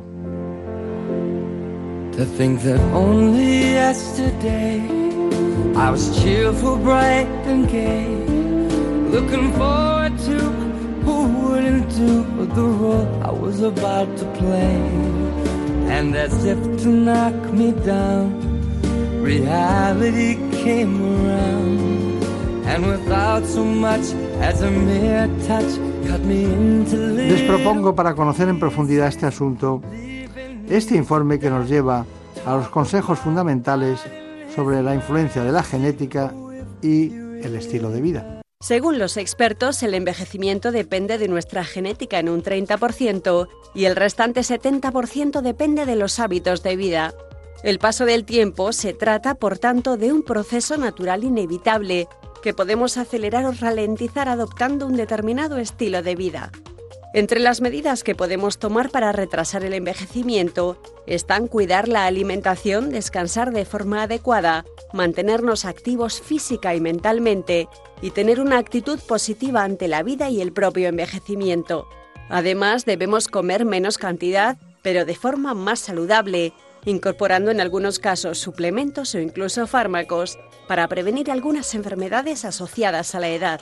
Estos son algunos consejos que ofrece lo que se ha dado en llamar medicina antienvejecimiento y de la longevidad. Y no solo se trata de vivir más, sino de vivir con mayor autonomía y buena calidad de vida. Aquí está el profesor Manuel Castillo, que es uno de los grandes en este conocimiento que tanto nos interesa a todos los seres humanos, que es el envejecimiento, porque vamos camino de retos como son los 100 años, 102 años, 103, que en el que estamos en esta sociedad en la que la cultura del bienestar y la cultura de los hábitos saludables nos lleva, nos puede llevar a ese camino. Profesor Castillo, bueno, a mí me gusta mucho que sea catedrático de, de fisiología médica en la Universidad de Granada, primero por Granada, que tiene su beneficio, y luego porque la fisiología médica es la madre de todas las cuestiones, ¿no? De Sí. ahí pasamos a la fisiopatología y de ahí pasamos a la medicina interna, ¿no? Claro. y eso es, eh, siempre es el estar en la verdad. Claro, eh, la fisiología enseña a los estudiantes de medicina cómo funcionamos cuando funcionamos bien para que después puedan mm, entender y arreglar lo que pasa cuando funcionamos mal, que es la patología. Pero la buena noticia respecto a la fisiología, que ha progresado tanto como cualquier otra ciencia médica, es que sabemos qué hacer no ya para funcionar bien, sino para funcionar súper bien o funcionar bien durante mucho tiempo. Y en eso está, por ejemplo, la base de, un envejecimiento saludable. Claro, claro, claro. Bueno, pero usted, ¿usted sabe exactamente por qué envejecemos? Sí, sí se sabe por qué se envejece. Mm, en realidad es que envejece todo, todo por lo que pasa el tiempo es objeto de los, de los daños o de las lesiones que ocasiona el paso del tiempo. Envejece la ropa, envejece esta sala, envejece el coche, todo envejece. Y en nuestro cuerpo, además, envejece porque nuestro cuerpo es un conjunto de células. Y esas células, eh, más o la mayoría de ellas muy especializadas, mm, eh, se mueren con el paso del tiempo por dos mecanismos. Uno es lo que podríamos llamar la muerte natural. Ese fenómeno se llama apoptosis. Y se mueren de muerte natural, pues por lo mismo que se mueren las personas, porque ya han vivido muchos años, porque han acumulado un cierto nivel de daño que les hace eh, mm, imposible la supervivencia o les hace imposible eh, funcionar adecuadamente y por tanto se ponen en marcha mecanismos para destruirlas, se mueren también por aburrimiento, eh, la falta de estímulo de una célula ocasiona la apoptosis. Eh, Está queriendo decir que el sedentarismo mata. Eh, entre otras cosas, o la falta de actividad cerebral. y, la otra causa de muerte es la necrosis. La necrosis es la muerte traumática. Frente a la muerte natural, que sería la apoptosis, la necrosis es la muerte que se produce pues porque un tejido o esas células se quedan sin irrigación, no les llega oxígeno, o sufren un traumatismo, eh, un golpe, o, una intoxicación por un químico, por un fármaco, o una inflamación, una infección. Eso, por un mecanismo o por otro, bien por necrosis o bien por apoptosis, van disminuyendo nuestras células y al ir disminuyendo nuestras células vamos perdiendo capacidad funcional. En unos tejidos eh, se manifiesta antes, en otros después, pues si lo que se pierden son eh, células miocárdicas, pues al final lo que uno tiene es una insuficiencia miocárdica, el corazón envejecido. Si lo que se pierden son células renales, pues el riñón no filtra bien. ¿Pero por qué envejecen unas personas antes que otras? Eh, pues porque depende de muchos factores. Depende en primer lugar de, de la propia genética de la persona y depende de la vida que haya llevado. Pero le quería preguntar una cosa. Eh, últimamente se plantea la esperanza de, la posibilidad de tener trabajo, se va alargando la edad de jubilación, ahora ya se ha hablado de los 70 años, y claro, a los 70 años no jubilarte hay muchas personas que tienen, que aumentan cualidades, la experiencia, el conocimiento, la tolerancia, la reflexión, el sentido común, bien, pero hay unas cualidades que se pierden. Yo he dicho las, las sociales, ¿no? Pero desde el punto de vista biológico, ¿qué es lo que mejora y qué es lo que empeora a esa edad? Sí, eh, pues es un tema muy interesante. Mm, eh, hablemos, por ejemplo, de inteligencia. ¿no? Eh, no tenemos un solo tipo de inteligencia. resumiéndolo en dos, tenemos una inteligencia fluida, que es la que tiene la gente joven, que le, le da uno un teléfono móvil o un ordenador y enseguida se hacen con él, que aprenden a manejar las cosas muy fácilmente. Esa inteligencia fluida se va perdiendo con la edad. Pero con la edad se va ganando otro tipo de inteligencia, que es la inteligencia cristalizada. Esa inteligencia cristalizada es el fruto de la experiencia, del aprendizaje, de los aciertos, de los errores, eh, en definitiva, de haber vivido. Y esa inteligencia cristalizada compensa la pérdida que, se, que ocurre por, eh, o en inteligencia eh, fluida. Y ese fenómeno se produce porque a pesar de que se destruyen neuronas, como se destruyen células, que antes decía, las neuronas tienen una capacidad única y es que establecen conexiones entre ellas, eh, es el fenómeno que se llama de plasticidad neuronal y aunque se pierdan neuronas, las que quedan, mediante esas conexiones, preservan e incluso incrementan su capacidad de funcionamiento. Por eso cuando usted me preguntaba ¿Qué se gana con la edad? Pues, o, qué no se pierde? Pues, por ejemplo, una característica que no se pierde, uno puede perder fuerza, uno puede perder resistencia, uno puede perder agilidad, características físicas, o esa chispa, ¿no? Pero, por ejemplo, eh, la capacidad de comprensión, la capacidad de, ver un poco más allá, eh, la capacidad de tomar en consideración distintos aspectos eh, o incluso conductas menos arriesgadas, lo que se llama la experiencia, y también otro aspecto muy importante que es la capacidad de mm, razonamiento y elocución verbal. Con los años, curiosamente, no se pierde la capacidad para, eh, exponer las ideas, eh, de la misma forma que se pierde la capacidad eh, para mm, jugar a un deporte, ¿no? Es curioso que eso por pase así. Por no hablar de sexo. Por no hablar de sexo. Porque al final, al final usted está contando muchas cosas, pero se me ha vuelto filosófico y místico desde la biología. Lo estoy percibiendo porque le está dando explicaciones muy racionales, pero yo sigo buscando el elemento biológico, ¿no? Lo estoy buscando la biología, para, porque la biología se corrige con biología, sí. o con bioquímica, o con, o con, o con coenzimas. Ahora hablaremos de eso, pero tenemos una información de Javier Saz precisamente en relación con la salud en el mundo laboral y el envejecimiento. La población de trabajadores envejece. En 2050 un 30% de la población activa será mayor de 55 años y este es un reto económico y social al que hay que dar respuesta urgente. En primer lugar, no todo es negativo. Es cierto que con la edad disminuye la capacidad de trabajo físico, la precisión, la memoria y la agudeza sensorial, y que 8 de cada 10 trabajadores mayores de 55 años tiene algún problema de salud. El 90% utiliza gafas o lentillas y sufren más accidentes graves. Pero la edad también tiene sus ventajas.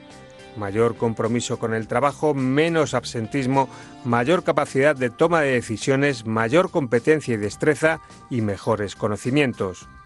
Hipercolesterolemia, hipertensión arterial, artropatía y varices son las patologías más comunes entre los trabajadores mayores de 55 años y aunque su tasa de accidentes laborales es menor, son un colectivo especialmente vulnerable. Para gestionar el envejecimiento laboral de forma productiva, se recomienda fomentar la formación continua, el desarrollo profesional y la integración entre trabajadores jóvenes y mayores, además de mejorar el diseño de los puestos de trabajo y gestionar el estrés laboral. En definitiva, se trata de fomentar desde las empresas un estilo de vida saludable y una cultura preventiva. Hay muchas cuestiones, pero hay una fundamental y es que eh, hay, matícelo, ¿hay algunos alimentos o nutrición antiedad? Sí. Perdóneme, pero lleguemos al territorio pragmático, ¿no? Sí. De hecho, se han descrito, allí en Orlando se vio, que, eh, existen cuatro zonas, que en, en, inglés se dice el Blue Zones, en el planeta, donde hay muchísimos más centenarios que en el resto.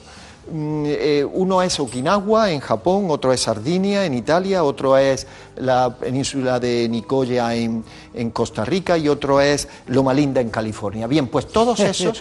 pero todos esos son países ahora mismo para allá. Bueno, ¿eh? pero no son con distinto nivel de desarrollo, eh, distintas razas, en fin, más o menos ricos. Pero en el de Costa Rica he estado y desde luego allí aquello es como si estuvieras en el paraíso, ¿no? Sí, pero hay una característica común que tienen todos esos, eh, los habitantes de todos esos sitios, y es que comen poco, comen menos de lo que se comen en otras zonas del mismo país, con una dieta muy rica, particularmente rica en vegetales, eh, no abundante en cereales, eh, y también pobre en productos cárnicos, o sea, en carne y, derivados. Esa, esa y, rica, como digo, en vegetales, en fruta y, verdura. Y es que contienen, esos vegetales, la fruta y verdura, contienen una serie de, de, sustancias, los, los, polifenoles, los flavonoides, antocianos, etcétera,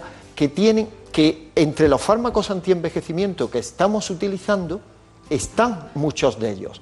Eh, por, su efecto eh, antioxidante, antiinflamatorio, eh, mm, de, neuroprotección o, o, incluso de activador de la autofagia, que es un mecanismo por el cual las células Claro. se regeneran.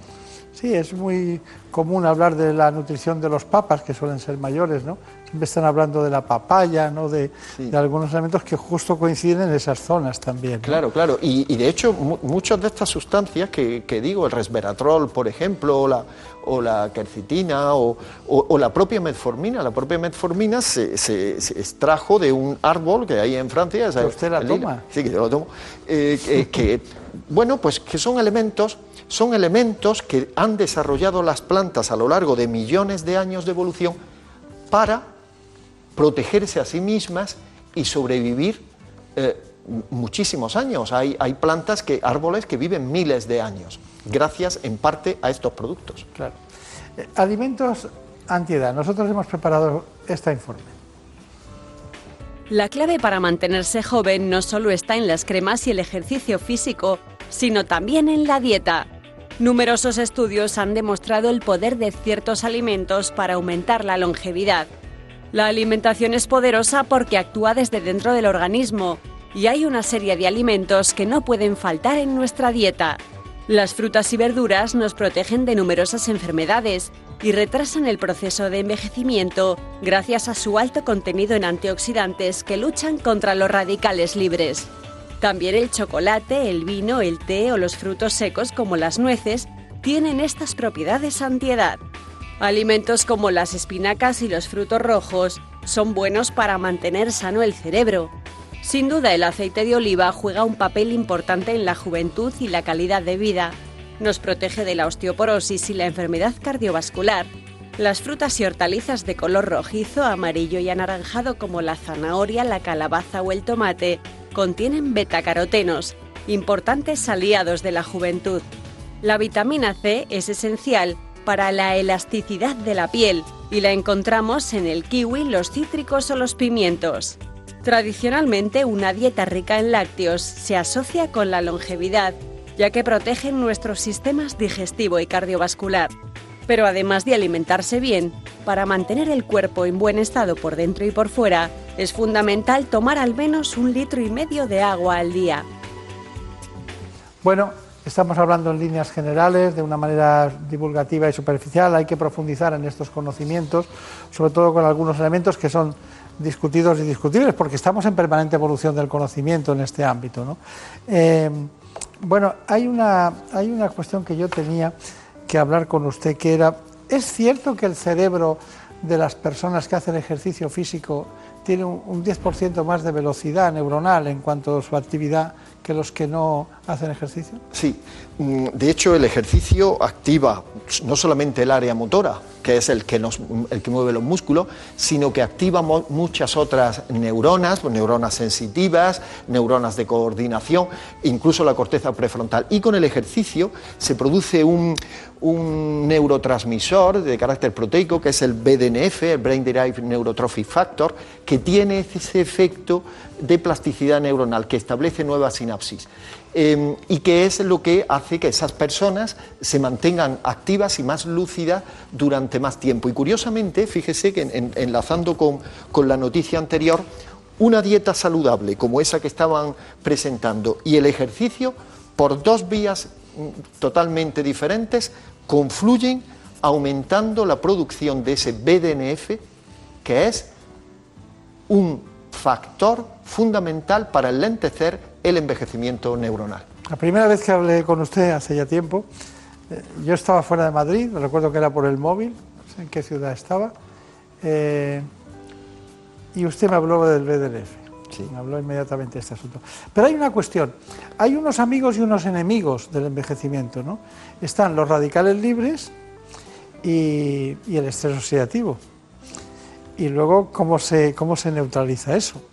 Eh, cuéntenos, ¿qué es el estrés oxidativo y los radicales libres? ¿En qué consisten? Porque parece que son los enemigos circulantes que propician el envejecimiento, como si fuera una erosión continua de nuestro cuerpo internamente, ¿no? Sí. Cuénteme. Sí, eh, nuestras células para obtener energía mm, necesitan oxígeno, oxígeno con el que conseguir la combustión de los nutrientes de donde se obtiene la energía.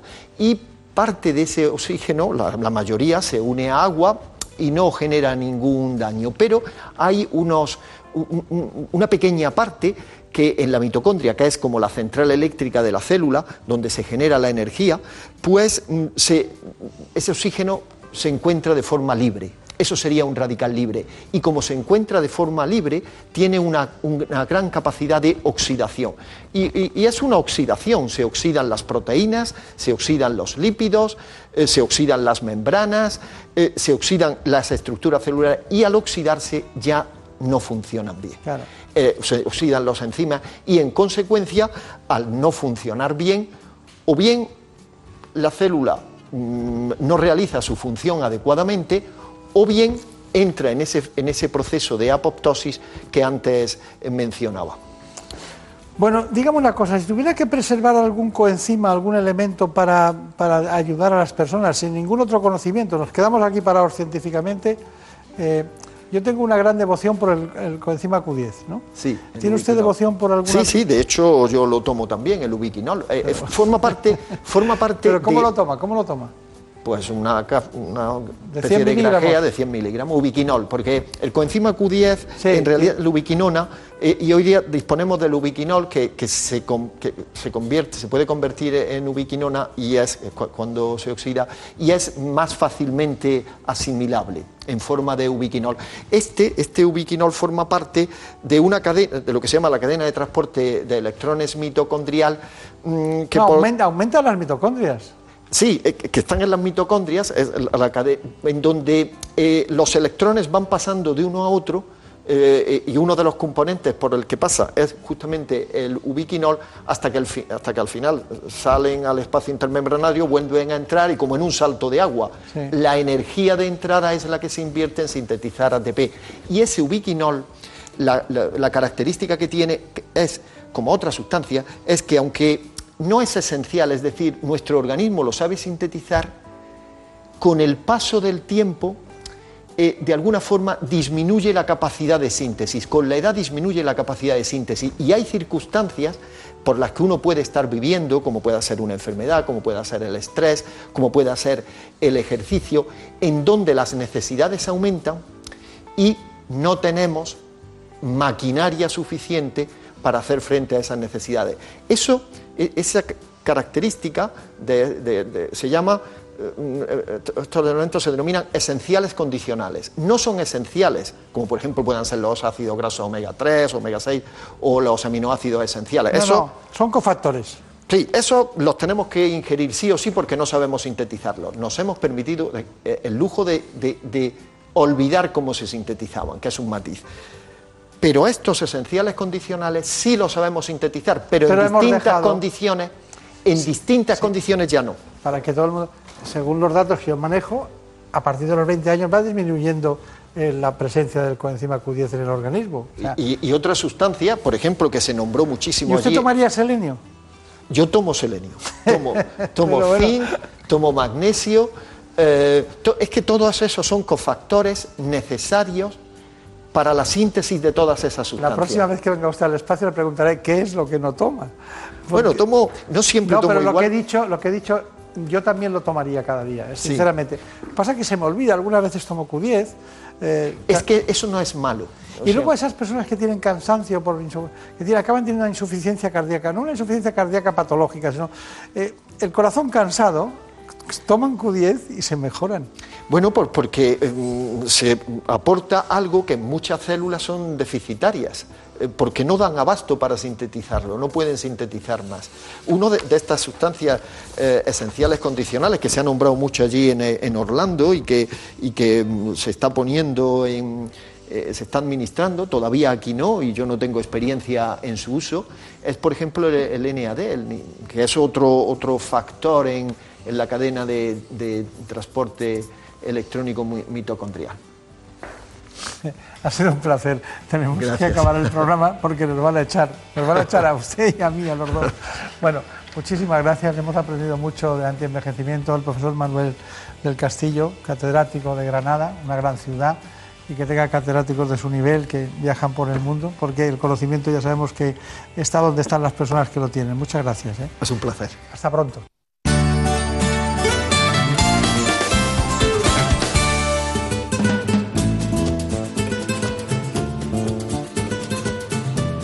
Ha llegado el momento de conocer lo que publican nuestros compañeros de La Razón en ese suplemento de A tu Salud. Saludos desde La Razón. Este domingo hemos hecho un número muy especial, más de 80 páginas para celebrar los 15 años de vida del suplemento. Una Tu Salud que lleva más de tres lustros acudiendo a su cita dominical con sus lectores y este fin de semana lo hace acompañado de los principales protagonistas del mismo, a los que agradece su apoyo durante todo este tiempo han dedicado emotivas palabras a la gran apuesta de la razón por la información sanitaria, medio ambiente y calidad de vida. Por ello, queremos destacar a las principales patronales de medicamentos, Farmaindustria y ASEG, así como a los presidentes de los colectivos de representantes de profesionales sanitarios, como la OMC, farmacéuticos, fisioterapeutas, dentistas y enfermeros, además de laboratorios como Novartis, Janssen, Bristol, Roche o Pfizer. Junto a las tribunas hemos dedicado un espacio a una fotogalería con las principales imágenes que dejó la fiesta del aniversario celebrada en la sede del periódico, a la que acudieron, entre otros, Elena Andrada y Enrique Ruiz Escuderos. Sin más, les deseo que pasen una buena semana y si quieren seguir informados, acudan a la web de La Razón, www.larazón.es. En buenas manos. El programa de salud de Onda Cero. Dirige y presenta el doctor Bartolomé Beltrán. Las mañanas con humor son mejores. Mi hijo cuando tenía 8 años le pusieron un ejercicio de matemáticas de esos típicos de dos coches salen, uno del punto A, otro del punto B. La pregunta era en qué punto se encontrarían. Contestó que seguro que en alguna gasolinera donde hubiera muchos camiones porque es donde mejor se come. ¿Cuántos continentes hay? Pues unos 150, aunque no he estado en todos. Conozco el de Majada Honda y el de Alcobendas. Ahora se llaman Carrefour. Más más risas, más humor. Más de uno.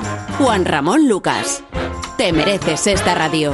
Onda Cero, tu radio.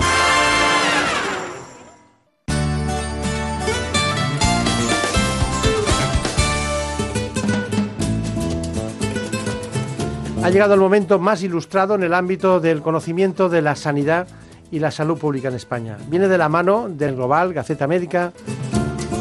Si quieren ustedes estar bien de salud y además saber lo que pasa en el ámbito sanitario, tiene la palabra, se la damos en este instante, Santiago de Quiroga. Pues comenzamos hoy con el repaso de la actualidad sanitaria, una actualidad sanitaria que tiene que ver obviamente pues con los cambios en el gobierno. El nuevo presidente titula El Global con la pregunta acerca del nuevo presidente ¿y ahora qué? Por su parte, Gaceta Médica titula que la sanidad espera la decisión de Sánchez. Es que Pedro Sánchez, dice Gaceta Médica, se convierte en nuevo presidente del gobierno tras ganar por primera vez lo que ya sabemos todos, una moción de censura. Durante su discurso, no obstante, hizo hincapié en que uno de los tres retos prioritarios en materia sanitaria es recuperar la universalidad. Habrá que ver eso cómo se traduce en beneficios concretos para el sistema sanitario. Hay muchos temas que desde la oposición el PSOE ha impulsado, que veremos si ahora pues reúne los apoyos necesarios para echarlos adelante. Pero hay más asuntos en relación a la, al nuevo gobierno, con las dudas razonables del éxito que tendrá, que todos lo deseamos. Editorializamos en el global, hablando si gana o pierde la sanidad con el cambio de gobierno. Y una reflexión al respecto es que es una nueva oportunidad de ver cómo los tres grandes partidos, tres de ellos, que pueden ser cualquiera de los tres, se juntan, aparcan sus asuntos partidistas y se juntan en resolver los principales problemas de la sanidad. Todo un reto como me cuentan y editorializan Gaceta Médica y el Global. Pero vamos a asuntos más prácticos y es uno de ellos es el hecho de que farmacéuticos y médicos se ponen de acuerdo en algo tan interesante como es juntar sus congresos. Lo van a hacer Semergen y CEFAC, los farmacéuticos comunitarios. Es una de esas pues eh, situaciones donde eh, intereses eh, propios se ponen a un lado y se trabaja por el bien común, en este caso, del paciente. No podemos dejar de mencionar, Gaceta Médica nos cuenta que el cáncer de pulmón es el gran protagonista de las novedades presentadas en el Congreso Americano de Oncología, el más importante a nivel mundial, que empieza en estos días y que nos traerá más novedades que avanzarán en la lucha contra el cáncer. Y eh, hacer, hacer mención, ya saben ustedes, y no se lo cuento, que un tercio de las empresas del IBEX 35 desaparecerán en apenas 10 años. Bueno, pues hemos celebrado recientemente el 350 aniversario de la compañía Merck. Es una compañía, por cierto, que destina el 20% de su facturación a la investigación de nuevos medicamentos. Y poco más que decir, que estaremos muy atentos a todo lo que pase y que estamos seguros de que si todo el mundo se pone de acuerdo, incluso de situaciones como las de inestabilidad que estamos viviendo, con esfuerzo de todos se podrá seguir adelante con esta sanidad de todos. Y esto ha sido todo. Feliz fin de semana.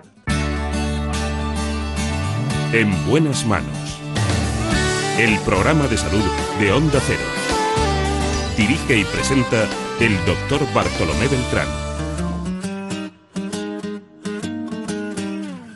Pude decir que no eras lo que yo buscaba y que tú solamente me gustabas para pasar el rato y nada más. Pude, pero a mí no me gustan las mentiras y preferí decir que te quería, aunque ahora entiendo que debí callar. Pude tomarte solamente. Ha llegado el momento de hablar de algo fundamental en nuestras vidas, de neurología. Pero ¿cuáles son aquellos síntomas que nos obligan o que deben inducirnos a ir al neurólogo? Nos lo cuenta hoy el doctor Ventura Anciones y les preparo para ello este informe. Los síntomas neurológicos son aquellos que se presentan como resultado de un funcionamiento alterado o anormal del sistema nervioso.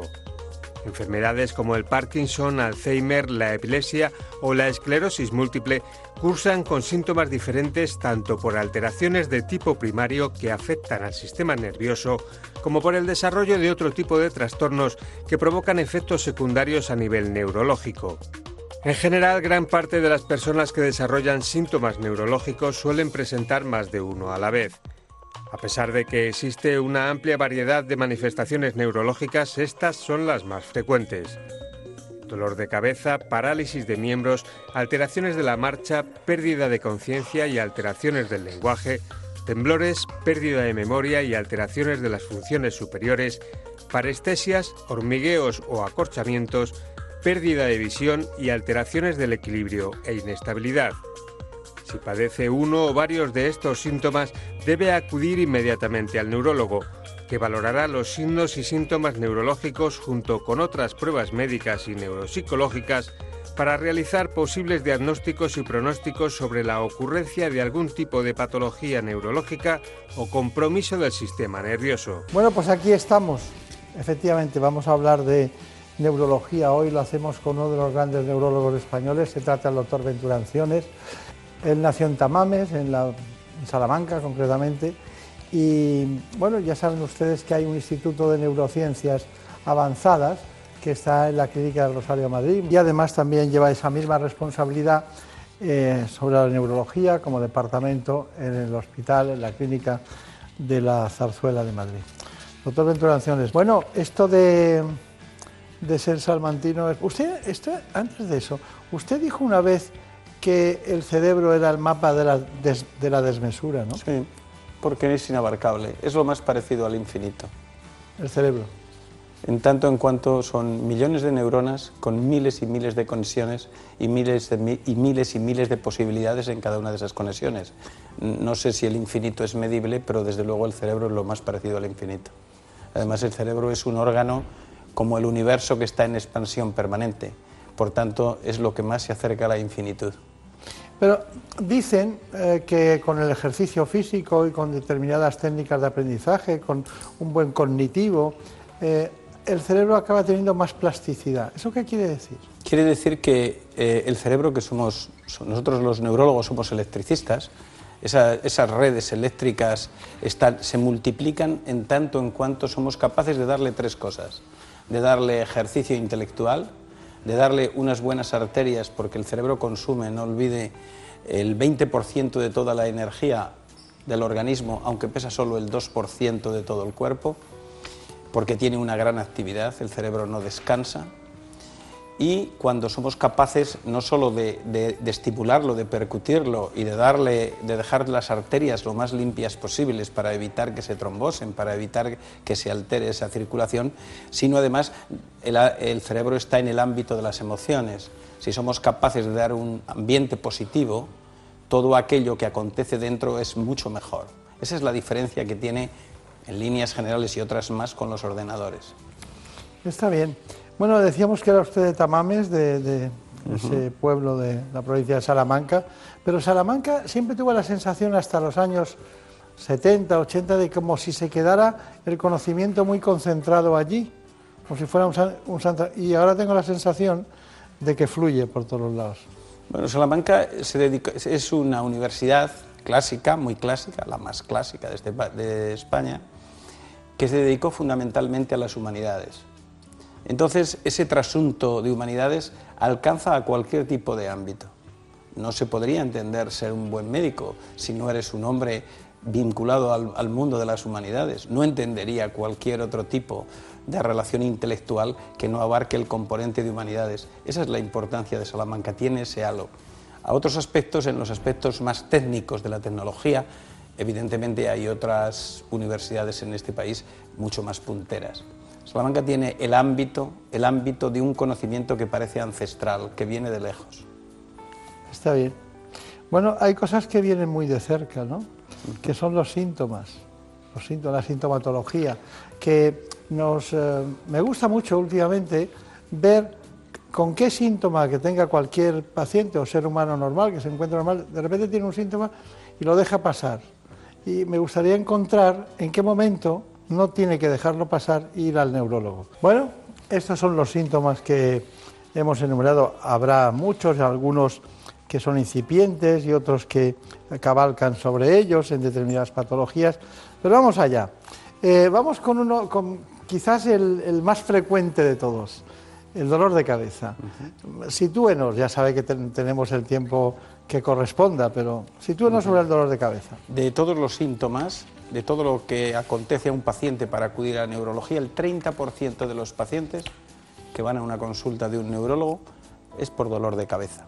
De los dolores de cabeza, el más frecuente en nuestro entorno es la cefalea tensional, que tiene lugar en personas con, bueno, con una actividad o con una psicología determinada, personas con alto índice de estrés, de ansiedad, de trabajo. Eh, Luego un 25% es una enfermedad que suele tener un cierto contenido hereditario, que son las migrañas, que son enfermedades donde suelen ir acompañadas de una alteración visual o de otro acontecimiento y que tiene lugar un dolor pulsátil muy característico, intenso, que suele aparecer en la mitad del cráneo. Se suele acompañar de un cortejo vegetativo, de vómitos, etc. Y luego hay una parte pequeña que corresponde a otros tipos de patologías generalmente que pueden ser más o menos graves. Eh, sí quiero hacer solo un hincapié. La mayoría de los dolores de cabeza son dolores de cabeza perfectamente controlables a día de hoy. Solo hay, y hay un tipo de dolor de cabeza que es el que tiene que llamar poderosamente la atención. Cuando tengas un dolor de cabeza repentino, brusco, distinto a cualquier otro que hayas podido tener nunca, ahí suele ser una urgencia médica y esa urgencia médica debe acontecer en ese, mismo momento y debe ser hospitalaria, pero es un porcentaje muy bajo. La inmensa mayoría de los dolores de cabeza son perfectamente controlables. Bueno, pues ya hemos visto uno en concreto. Me gusta porque ha sido claro, conciso, concreto y no ha citado usted las palabras esas que no queremos oír, ¿no? Que hay veces que, bueno, podría ser cosas muy graves y también cosas muy eh, muy cerebrovasculares también muy graves. Pero no las ha citado, está muy bien para que todo el mundo esté tranquilo, vea que aquí no hacemos nada de sensacionalismo médico. Eh, de vez en cuando hay una parálisis de los miembros, ¿no? Parálisis de los miembros. ¿Qué se le ocurre? ¿Qué, puede tener ese paciente? Siempre em, en neurología hay siempre un dato que no se puede olvidar y es cómo se produce si es una cosa brusca, si es una cosa repentina, si es una cosa que tiene lugar en, minutos o una hora, entonces nos hace poner alerta. Si es una cosa que viene en el tiempo, es una cosa, una cosa que viene aconteciendo a lo largo de, de, unos meses o a lo largo de unos días, nos da siempre un mayor tiempo y un mayor margen de seguridad. Cuando hay una parálisis hay que pensar en dos cosas. Si es del hemicuerpo, o sea, es decir, tenemos la hemicara, tenemos, tenemos el brazo, tenemos la pierna, o si es solo de un miembro.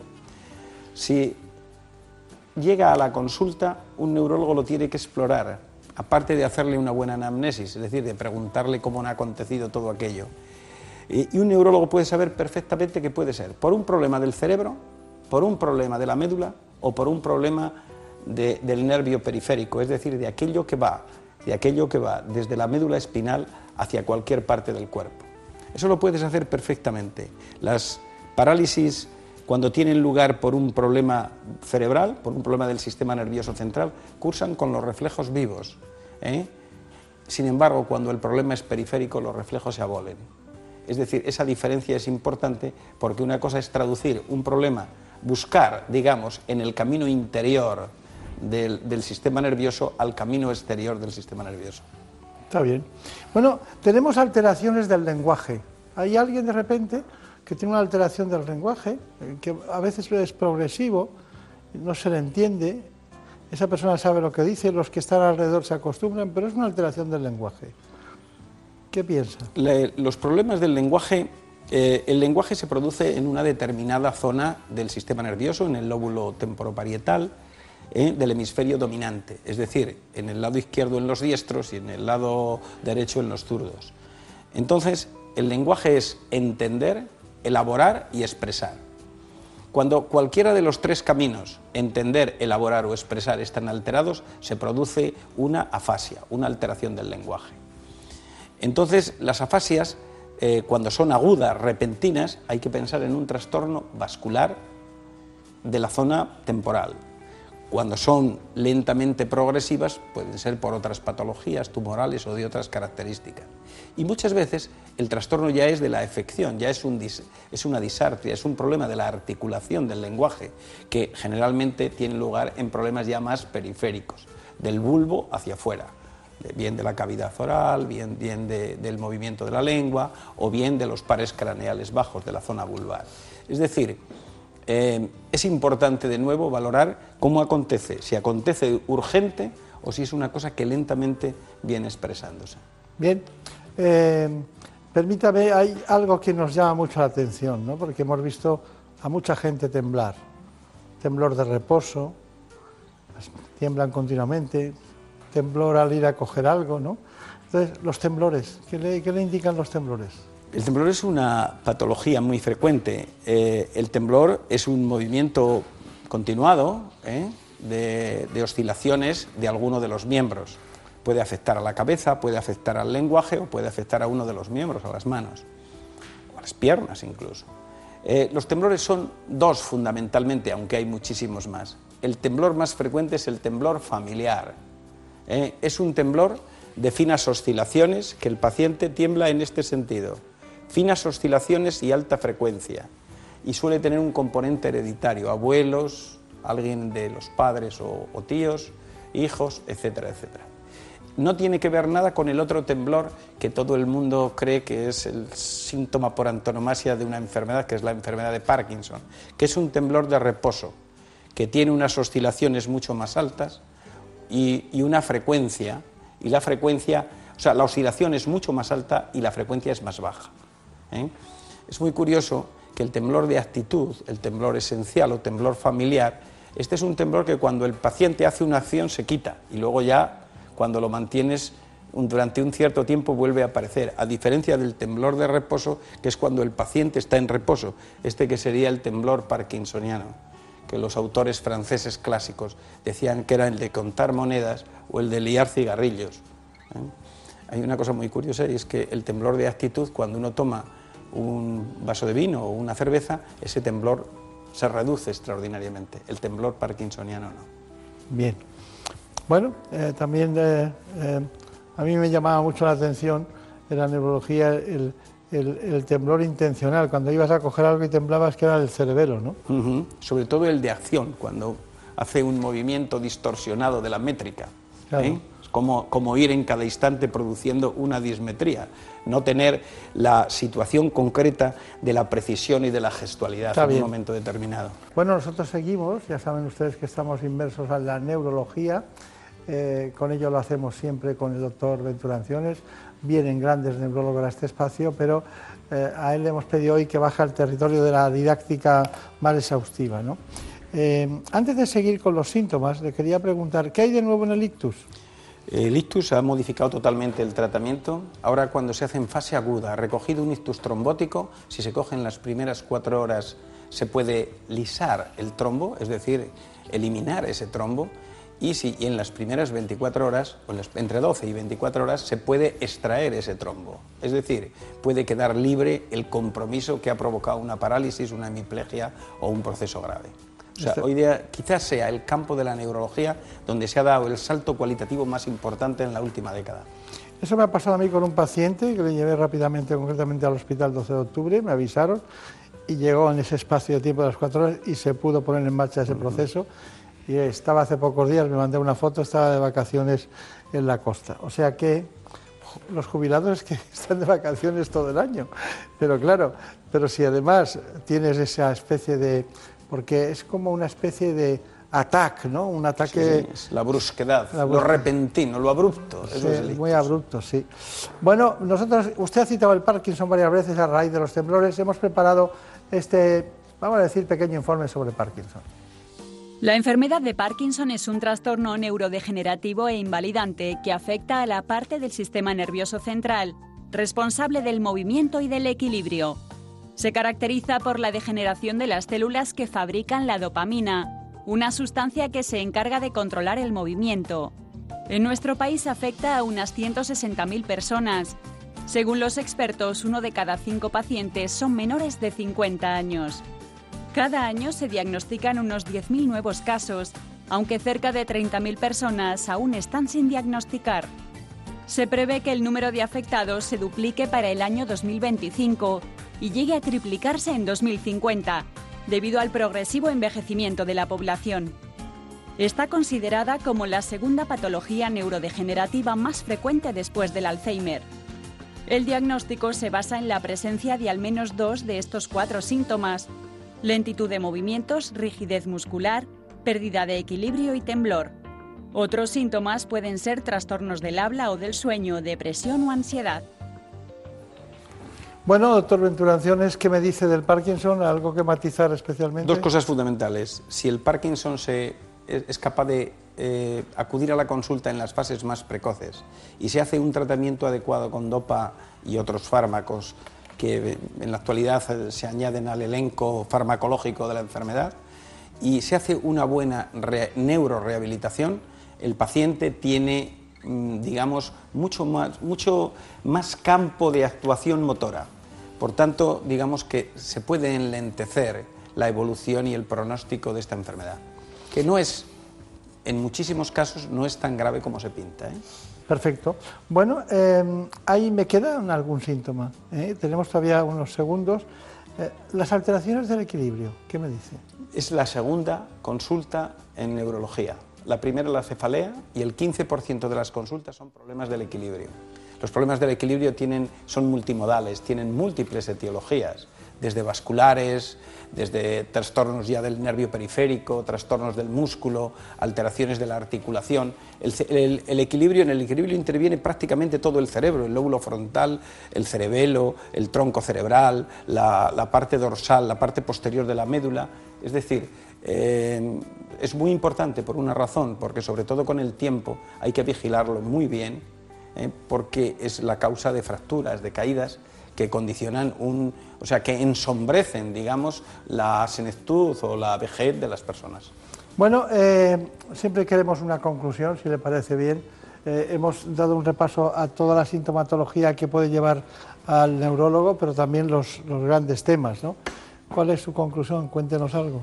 Mire, que, que los neurólogos no pierdan el síntoma que la tecnología no sacrifique la neurología. Es decir, a los pacientes no es dolor de cabeza y resonancia. El paciente no es una máquina a la que se le pueda aplicar una tecnología inmediata. El paciente es una persona que siente, que duda, que sufre, que va angustiado. El paciente es muchas cosas. La enfermedad de Parkinson no existe. Existe un paciente que tiene la enfermedad de Parkinson. La epilepsia no existe. Existe el paciente epiléptico, el que, tiene, el que se angustia cuando tiene una convulsión, el que piensa que puede tener un accidente cuando lleva a sus hijos. Esa es, la, ese es el verdadero, el verdadero, la verdadera realidad que tiene el médico desde mi punto de vista. Creo que la tecnología que tanto nos da y, de la que, y, que tanto alabamos tiene un defecto grave y es que está limitando esa relación que a mí me parece fundamental. Bueno, pues con esa conclusión hace falta añadir muy poco para acabar este espacio. Solo decirle que en Tamame se quedaron tranquilos, ¿no? Son casi 900 y, sale de vez en cuando alguno como usted, ¿no? Bueno, yo eh, estoy muy agradecido porque soy deudor del niño que fui. Y entonces a mí mis grandes maestros fueron los médicos de la escuela de Tamames. ¿Ah, sí? Después me han enseñado cosas mucha gente, pero maestros, maestros, solo aquellos. Está bien. Bueno, pues muchísimas gracias, mucha suerte a los compañeros de la Clínica El Rosario de la Zarzuela y que le vaya muy bien. En buenas manos. El programa de salud de Onda Cero. Dirige y presenta el doctor Bartolomé Beltrán. Por un beso tuyo, contigo me voy. No me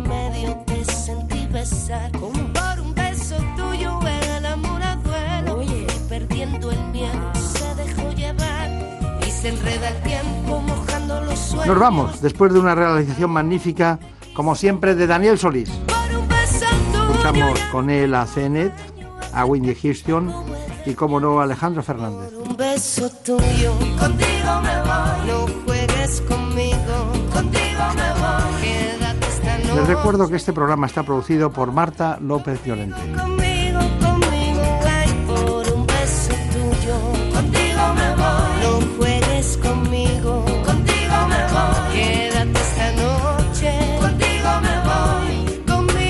Nos vamos, seguiremos como siempre, puntualmente hablando cada semana de salud. Por un beso tuyo, contigo me voy. No me lo pregunto, contigo me voy. Que se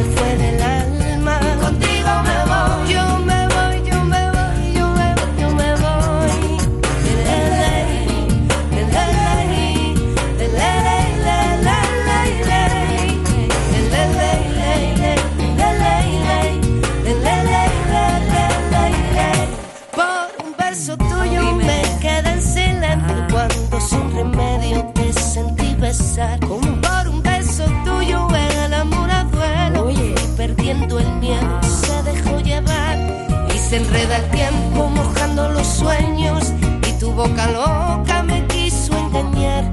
Por un beso tuyo ya no tengo dueño, acércate un poco, muéveme a besar. Por un beso tuyo, contigo me voy. No juegues conmigo, contigo me voy.